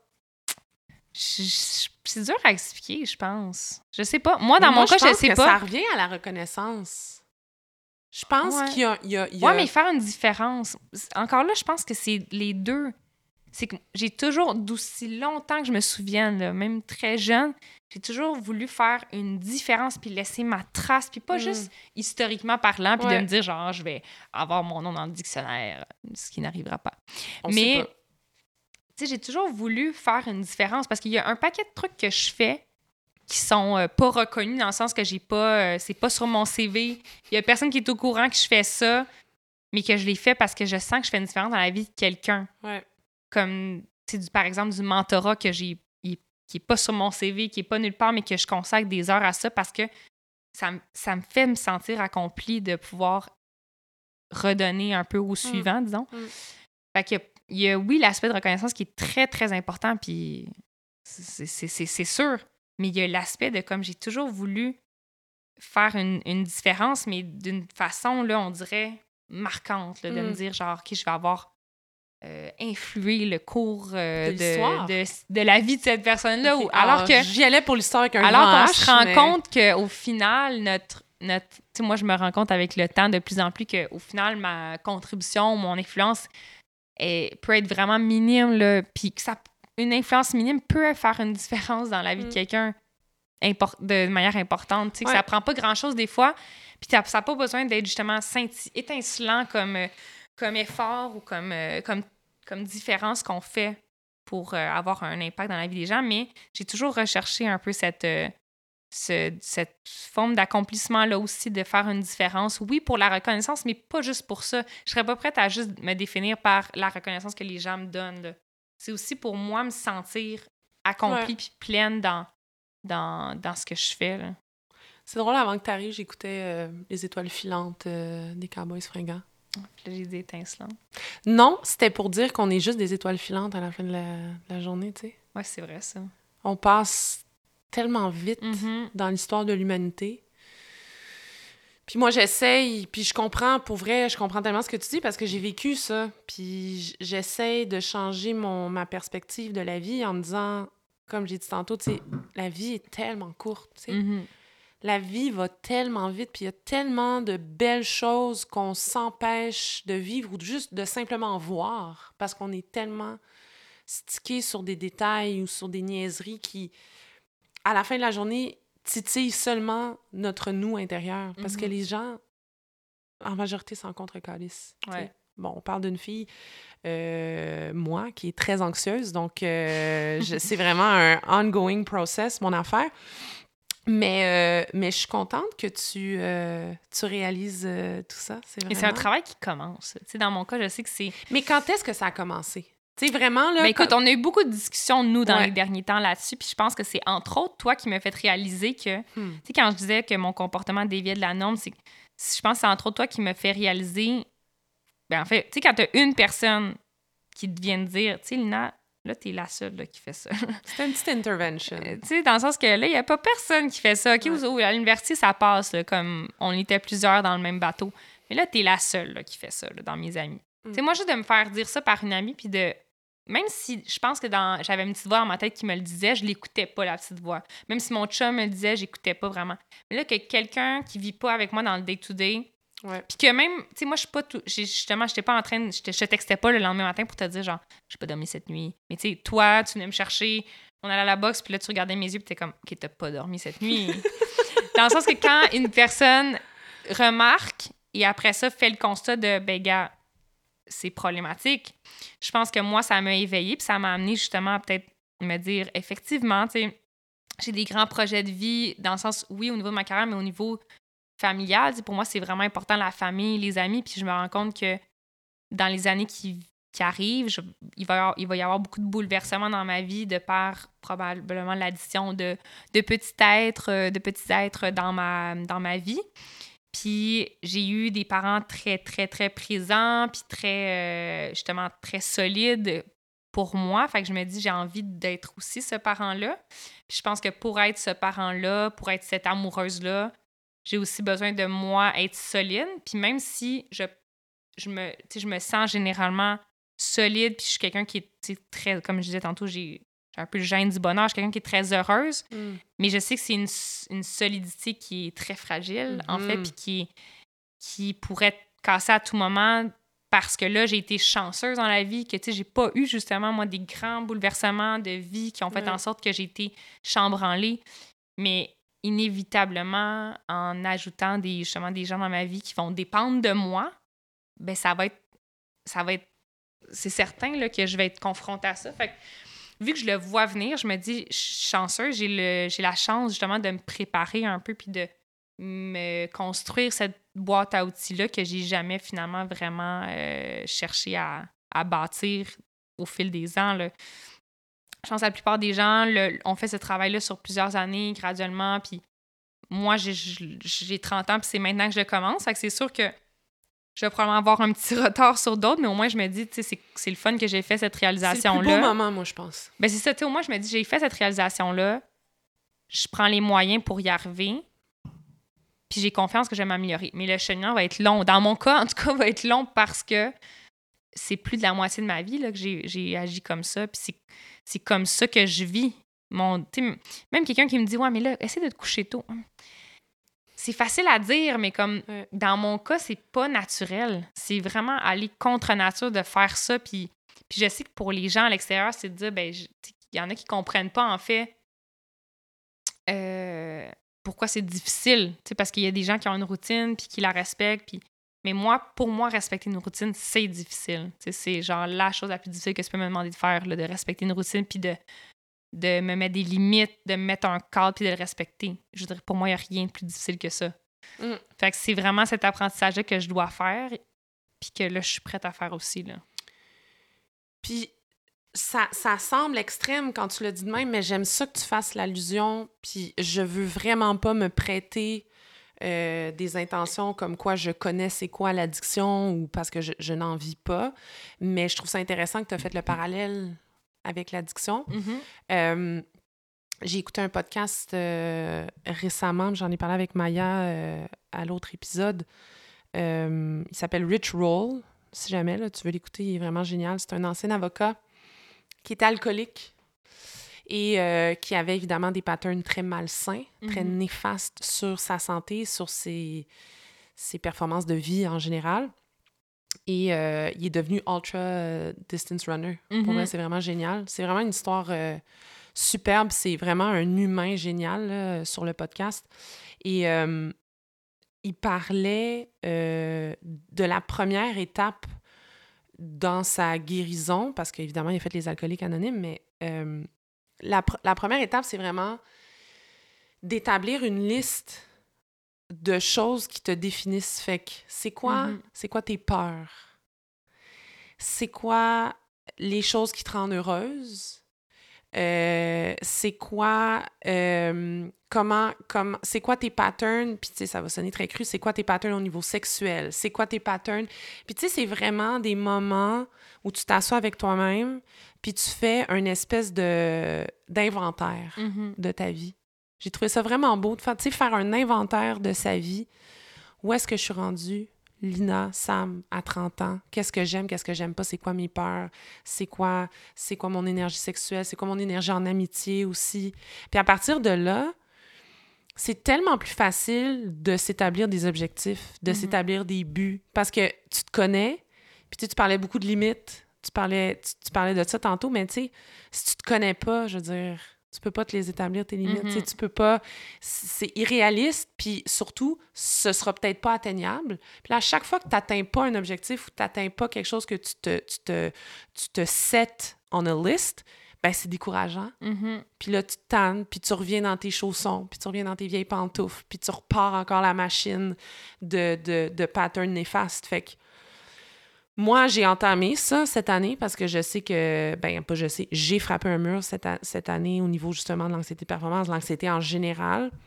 Ça m'a vraiment fait du bien faire ça. Tu sais, juste Mhm. faire un inventaire de sa vie, puis d'aimer passer du temps avec soi-même. Tu sais, on est tout le temps dans les activités, on est tout le temps dans ça, on est tout le temps dans ça, puis on se trouve wow, puis ah, moi j'ai fait ça, j'ai fait ça, j'ai fait ça, puis je suis rentrée tellement tard chez nous, puis j'ai vu tellement de monde, puis ouais, mais la beauté de la vie là, c'est pas euh, c'est pas de voir un million de gens, c'est d'être bien avec toi-même Mhm.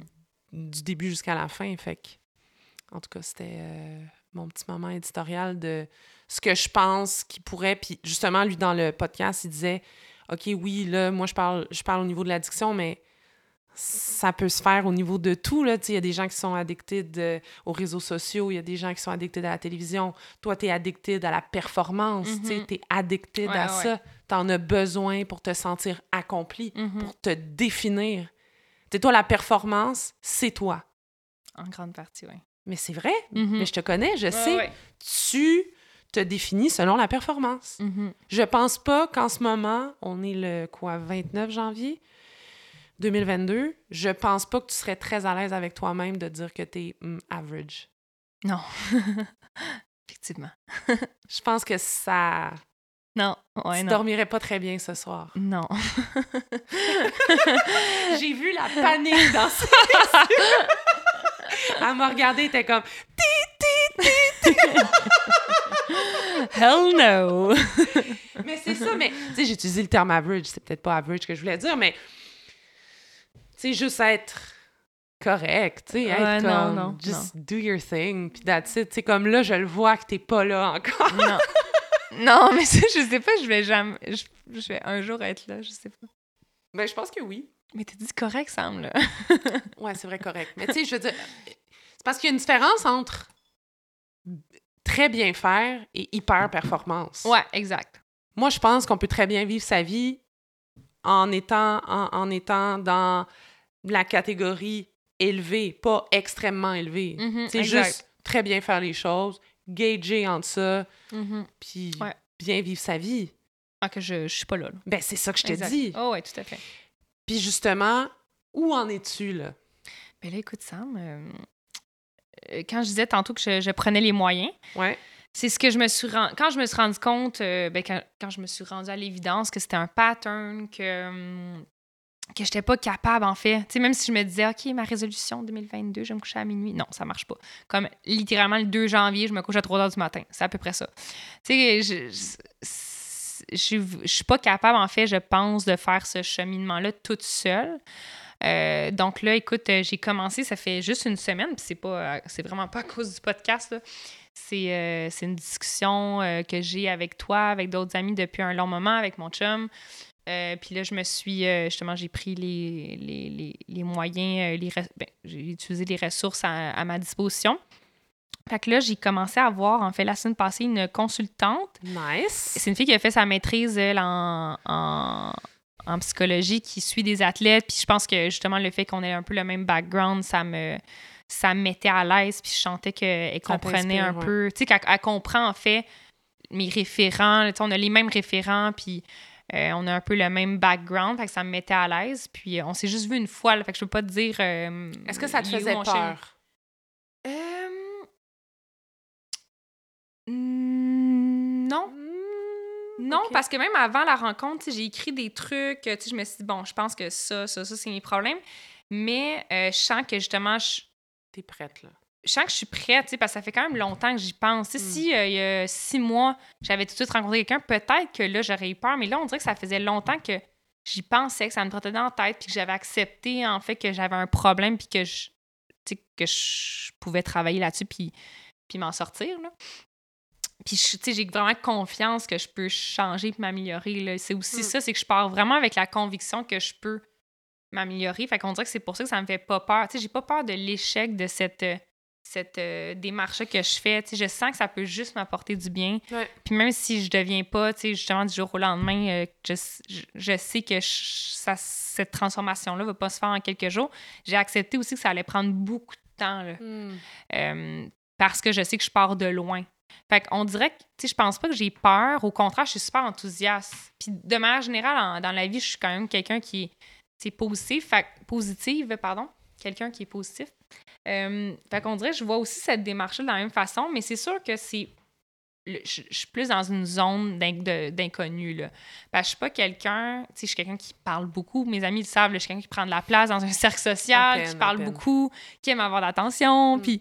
Mais je suis pas quelqu'un qui parle beaucoup de ses problèmes. Non.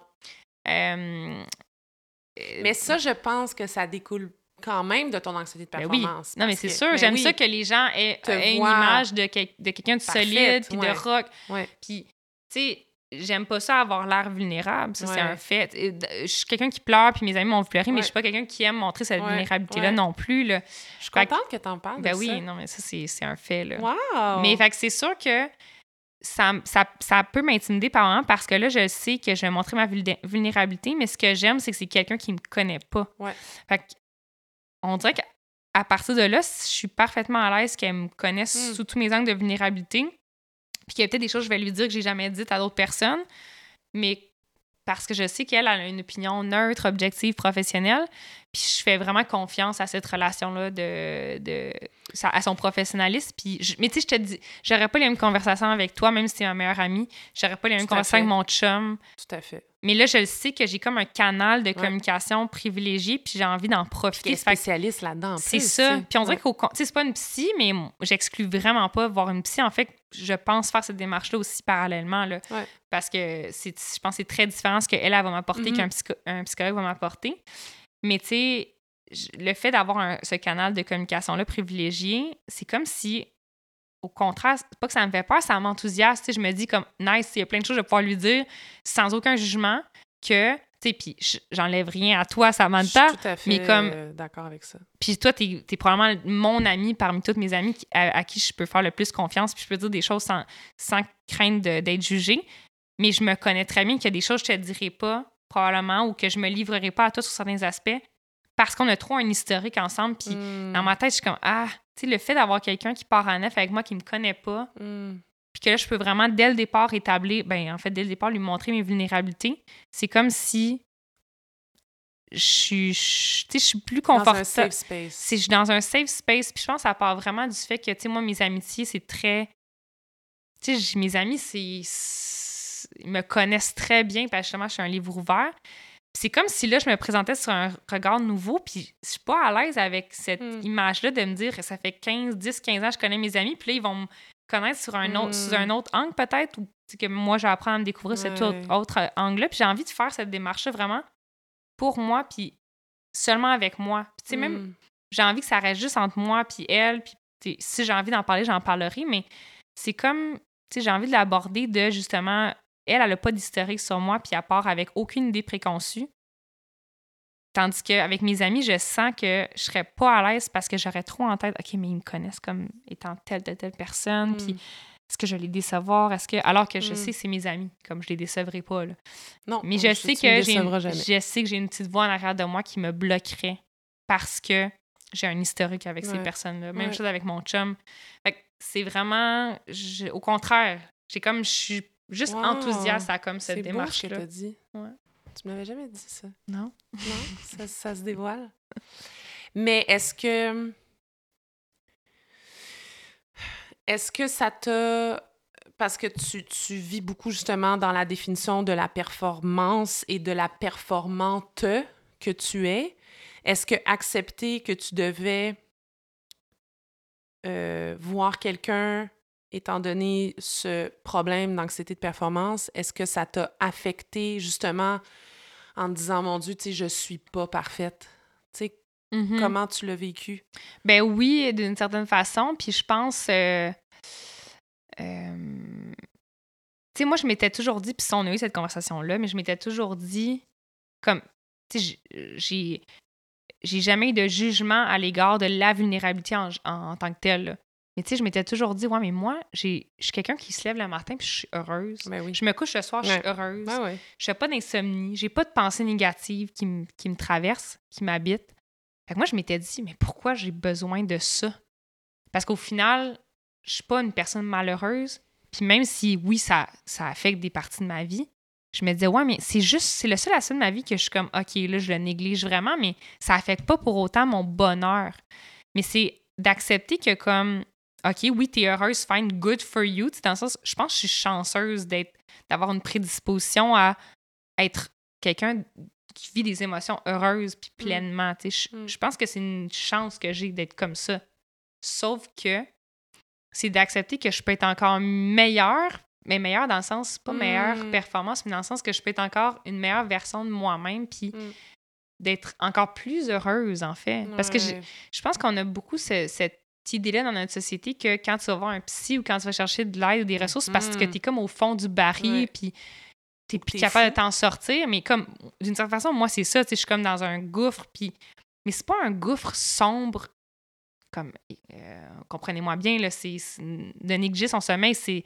C'est dramatique, là. C'est tellement le fun de dormir. Mais puis d'avoir une anxiété de performance, c'est- c'est c'est néfaste en général, mais dans le sens que je pense pas qu'il faut être au bord du gouffre pour aller chercher euh, de l'aide. Toi, là. t'es pas dans un gouffre sombre. Toi, t'es comme dans le chemin boueux, rocailleux, montagneux, Exact. alors qu'à côté de toi, Exactement. il y a un chemin d'asphalte. Ou là, je vais emprunter. Et tu le vois, le chemin d'asphalte. Je vais emprunter aussi l'image que, puis je l'ai d'ailleurs dit, dit cette, j'ai fait part de cette euh, métaphore-là à la consultante que j'ai rencontrée. Puis, euh, c'est vraiment une bonne image que toi, Samantha, tu m'avais donnée. C'est-à-dire C'est que, rare que tu m'appelles Samantha. À chaque fois, je fais le saut. pour le mais- bénéfice des auditeurs, Ouais. mais tu m'avais dit, toi, Lina, là, t'es comme genre sur un radeau. C'est vrai que je t'avais dit ça. T'es comme sur un radeau, là. Puis tu sais, tu chill, puis t'es comme ben, Ouais. genre sur ton radeau. Parce que tu sais, t'as les petites waves, là, puis Ouais. comme genre, ça fait du bien. Tu vois, des fois, il y a des petites bombes, mais comme, finalement, ton radeau est toujours solide. Mais là, là, il y a genre une méga vague, là, genre style tsunami qui s'en vient. Puis comme, tu vas juste te faire avaler tout rond, tout rond, pardon. C'est vrai que j'avais dit ça, hein? Ouais, puis comme cette image-là m'était quand même restée en tête parce que là, c'est sûr que la vague étant, disons, la vague la plus proche étant les enfants. Ouais. Euh, parce que, ben, tu sais, je pense que pour personne, c'est facile d'avoir des enfants. Puis moi, la première, euh, euh, je sais pertinemment qu'avec ce rythme de vie-là, ça ne fonctionnera pas. Non. Fait qu'on dirait d'avoir cette image-là puis de me rendre compte que, ouais, en ce moment, comme, je suis chill avec ça dans le sens que que oui, des fois, ça arrive que soit ben, que je dorme pas ou que je cancelle un projet. Mais on dirait que le lendemain, je suis comme Ouais, mais ok, j'ai ça, mais ça m'a permis de faire ci. Tu sais, je vois juste le positif parce que j'ai tendance à, à, toujours voir le positif de tout.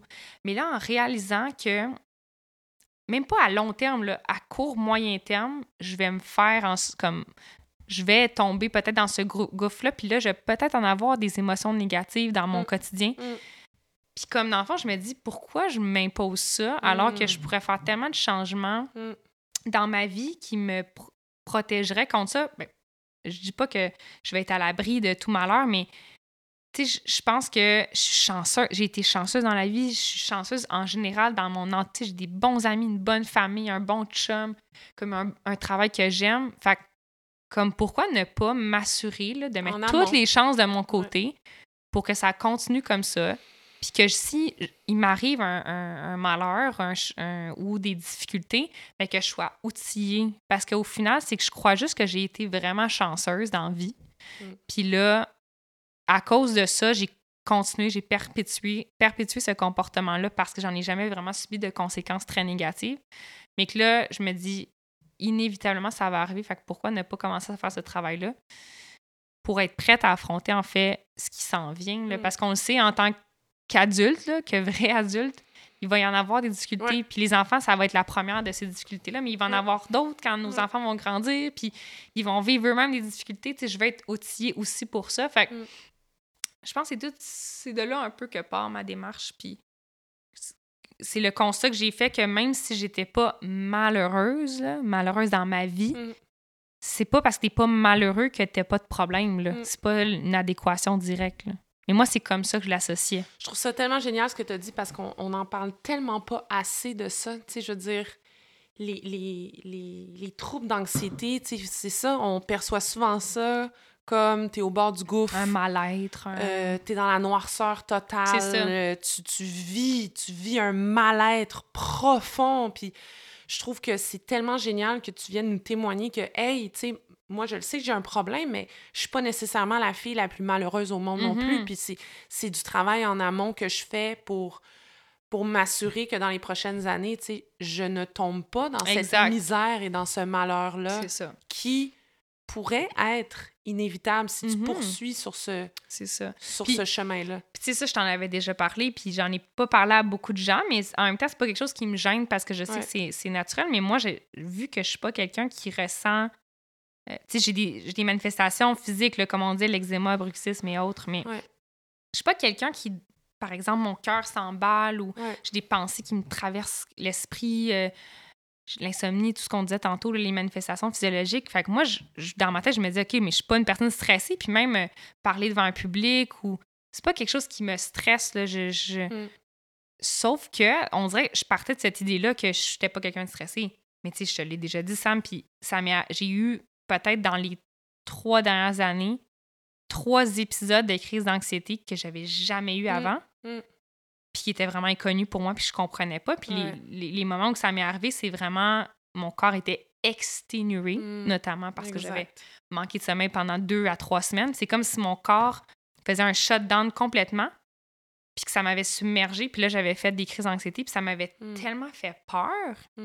Je savais personnellement que c'était une crise d'anxiété et non une crise cardiaque, par exemple parce que ça, ça, ça, peut, ça peut ressembler à une crise cardiaque. Oui, j'en ai vécu aussi. Mais on dirait que le fait que j'en ai vécu, puis heureusement pour moi, tant mieux, je suis chanceuse, ça a été des épisodes, puis c'est pas revenu, là. Mais le fait que ça me soit arrivé, je me suis dit, waouh, OK, je suis vraiment pas à l'abri, alors que je pensais que j'étais à l'abri. Je me disais, hmm. tu sais, justement, je suis quelqu'un que, qui est heureuse et tout, donc moi, ça, ça m'a fait que ça m'atteint pas. Le stress m'atteint pas à ce niveau-là. Mais là, je me suis rendu compte que non, comme on est tous dans le même bateau, puis on est tous sujets à ce que ça, des trucs comme ça nous arrivent. Exact. Fait que moi aussi de réaliser que j'étais vulnérable, mais vraiment que ça se matérialise, que mm. concrètement je sois dans un état où je n'étais plus capable de contrôler vraiment ce qui se passait c'est aussi ça qui me fait réaliser, avec du recul, là, je me dis, OK, je suis pas à l'abri de ça. Je suis pas à l'abri d'une, je suis pas à l'abri d'une dépression. Je suis pas...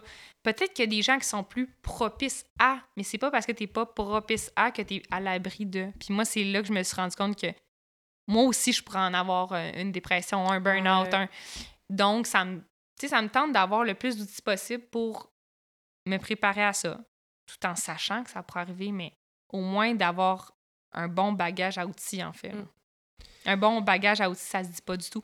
Un bon On a compris. sac à dos ou Un une boîte à outils. OK, sac à dos. un, ça se dit pas ce que j'ai dit, mais bref, d'avoir les Oui. outils pour. Oui, oui. euh, un, un espèce de récipient qui pourrait accueillir les outils. euh, Ouais, genre, un exact. récipient quelconque. Tu dirais quoi à la Lina de 15 ans? Écoute. Ouais, la Lina de 15 ans qui est. Tu sais, Mm.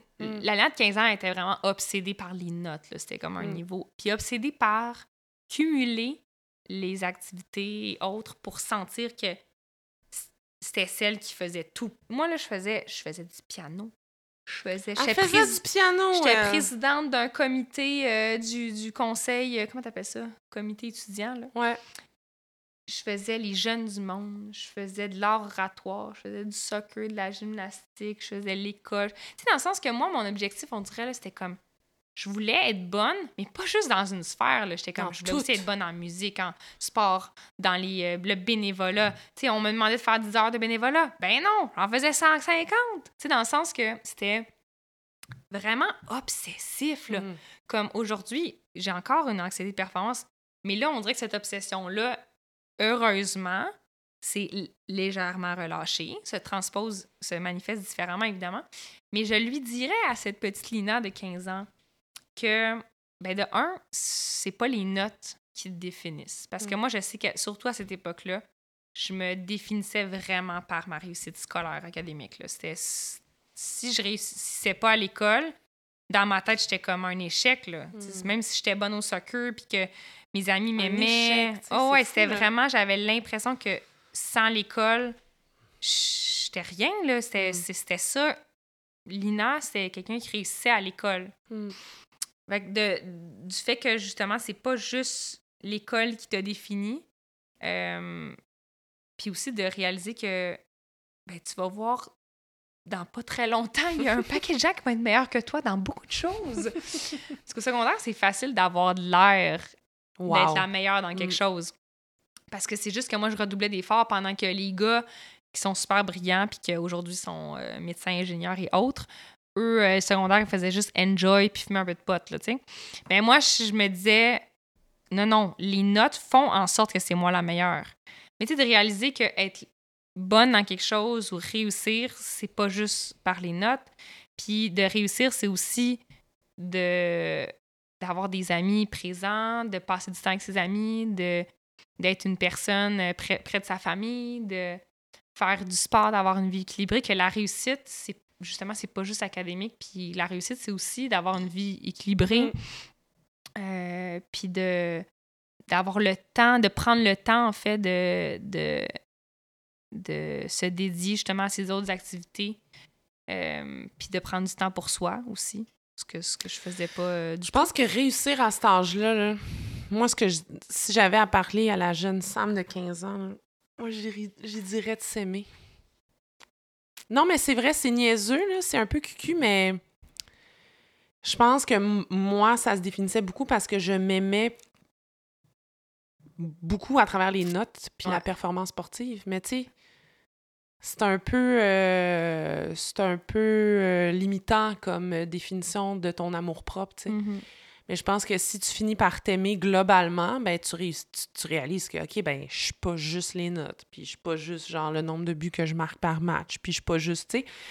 On En tout cas, c'est dur l'adolescence, tu sais, c'est dur se définir, c'est dur se trouver, c'est dur euh, s'établir une valeur sûre à cet âge-là. là. Tu sais, c'est- c'est pas... euh, Puis aussi, tu sais, un, un constat que je fais beaucoup plus maintenant que justement si j'avais 15 ans, euh, puis que je me je disais ça à la Lina de 15 ans, peut-être qu'elle m'écouterait pas, mais je me rends compte que les gens qui m'aiment dans ma vie, parce que là, on- évidemment, on parle de reconnaissance, mais les gens qui m'aiment, m'apprécient dans ma vie, mon chum, mes amis, ma famille, il y en a pas.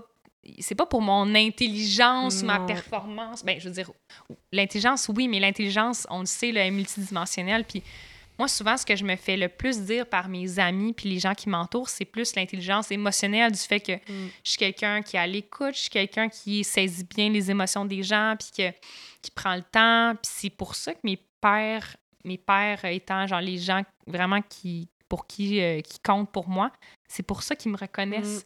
Et Donc, en plus, non Mm. Seulement je recherche la reconnaissance, mais ma reconnaissance n'est même pas basée sur ma performance. C'est ça qui est fou, hein? C'est ça, je dirais aussi à la Lina de extraordinaire, 15 ans. ça. Les gens, pourquoi ils t'aiment, c'est pour ton écoute, ton empathie, euh, le fait que tu prends du temps pour tes amis. Mais comment tu peux faire pour prendre le temps pour tes amis, c'est justement en. Je me rends compte aussi que pour prendre ce temps-là, c'est. Il faut que je puisse être en mesure de mieux gérer mon temps, de m'accorder moi-même du temps. Mm. Parce qu'on le sait, de, pour, pour aider, il faut aussi nous-mêmes être, euh, être bien avec nous-mêmes puis d'avoir euh, d'avoir su s'aider soi-même. Fait que je pense que c'est- le principal message que je donnerais à la Lina de, de 15 ans. Puis là, ça fait presque. Ben non, ça fait deux heures. euh, ça va vite, hein? Euh, mais j'aurais quand même une dernière question à te poser. Qu'est-ce qu'on te souhaite? Écoute, on me souhaite. C'est simple, là, mais pour vrai, qu'est-ce qu'on te souhaite à travers tout ce début de nouveau euh, cheminement? Ben, on me souhaite évidemment de continuer ma démarche. Mm. On me souhaite de hum, me livrer sans barrière, de d'accepter dans une zone d'inconfort, Mm. euh, d'accepter que justement le, le- d'accepter que parfois je peux être juste correcte parce que tu l'as dit tantôt puis ça m'a Ouais. travaillé oui, l'ai vu dans tes yeux. Que- mais vraiment de. Tu sais, je me souhaite de. Je suis quelqu'un quand même qui, qui prend du temps pour soi, mais je me rends compte que.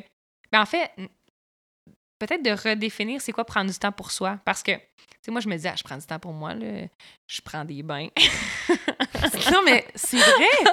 mais dans le fond, je suis comme, ouais, mais tu sais, je lis jamais de livres. Puis j'adore lire. Comme, tu sais, c'est niaiseux, mais ça, là, c'est un des trucs qu'à chaque fois, j'ai des amis qui me disent, ah, j'ai lu tel livre, je, je suis jalouse. Mm. Pourquoi? Parce que très jeune, moi, j'ai lu, là, dès que je pouvais lire, je lisais des livres. J'ai toujours adoré lire. Ouais. Puis je me rends compte que, ben, je lis pas parce que je me couche tellement tard que quand j'arrive, moi, je suis comme, Ben, je vais pas prendre 15 minutes pour lire quand il est 3 heures du matin, Ouais, tu sais. ouais. Donc, de réapprendre c'est quoi prendre du temps pour soi, puis justement de d'avoir une meilleure routine pour pouvoir prendre du temps pour moi.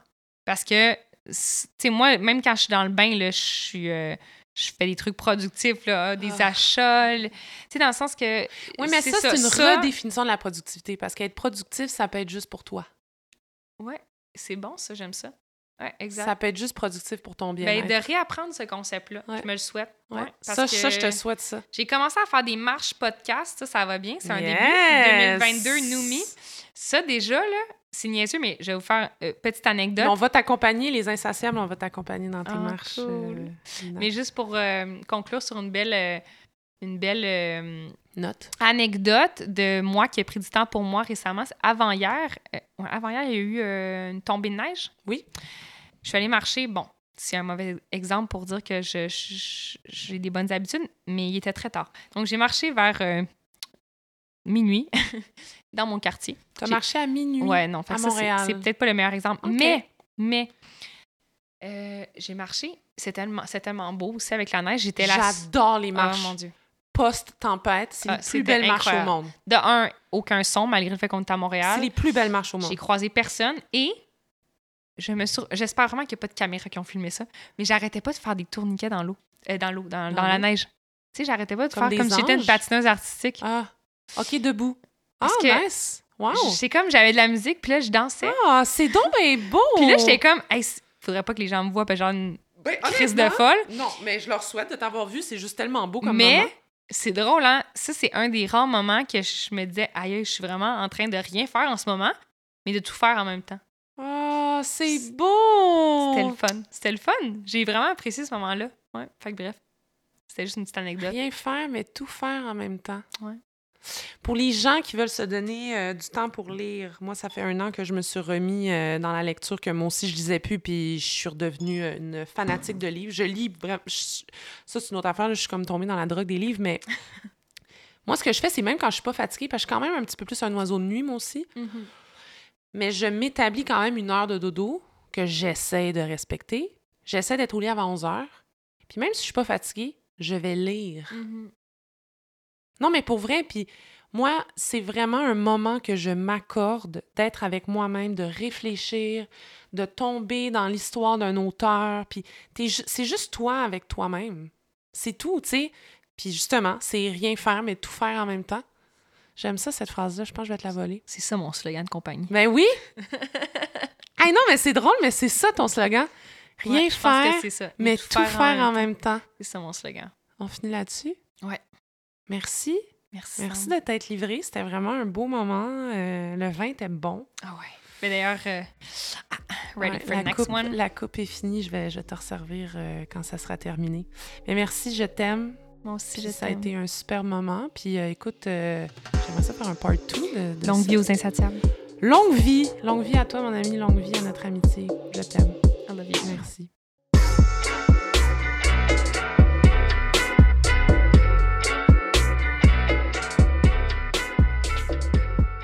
Donc voilà, c'était l'épisode avec la splendide Lina Thériault. J'espère que vous avez apprécié notre conversation en sirotant un très bon vin. J'espère que nos échanges vous ont permis de réfléchir sur votre propre définition en dehors d'un cadre de performance. Puis surtout, j'espère que vous êtes sentis bien à nous écouter dans vos belles petites oreilles. Encore une fois, euh, je vous invite à aller visiter le site internet de l'émission lesinsatiables.com pour y retrouver tous les détails concernant le vin dégusté, puis aussi toutes les informations particulières à propos du top 5 de l'INA, qui vous a fort probablement fait rêver après tant de mois pandémiques. En tout cas, moi, ça m'a beaucoup, beaucoup fait rêver. J'en étais même un petit peu jalouse. Bref, je vous aime. Merci d'avoir été là. Merci d'être vous. Merci d'être des petites lumières dans le quotidien des gens que vous appréciez, que vous chérissez. Et surtout, surtout, n'oubliez pas d'être doux avec vous-même. C'est tellement, tellement important. Cheers les amis, à un prochain épisode des Insatiables.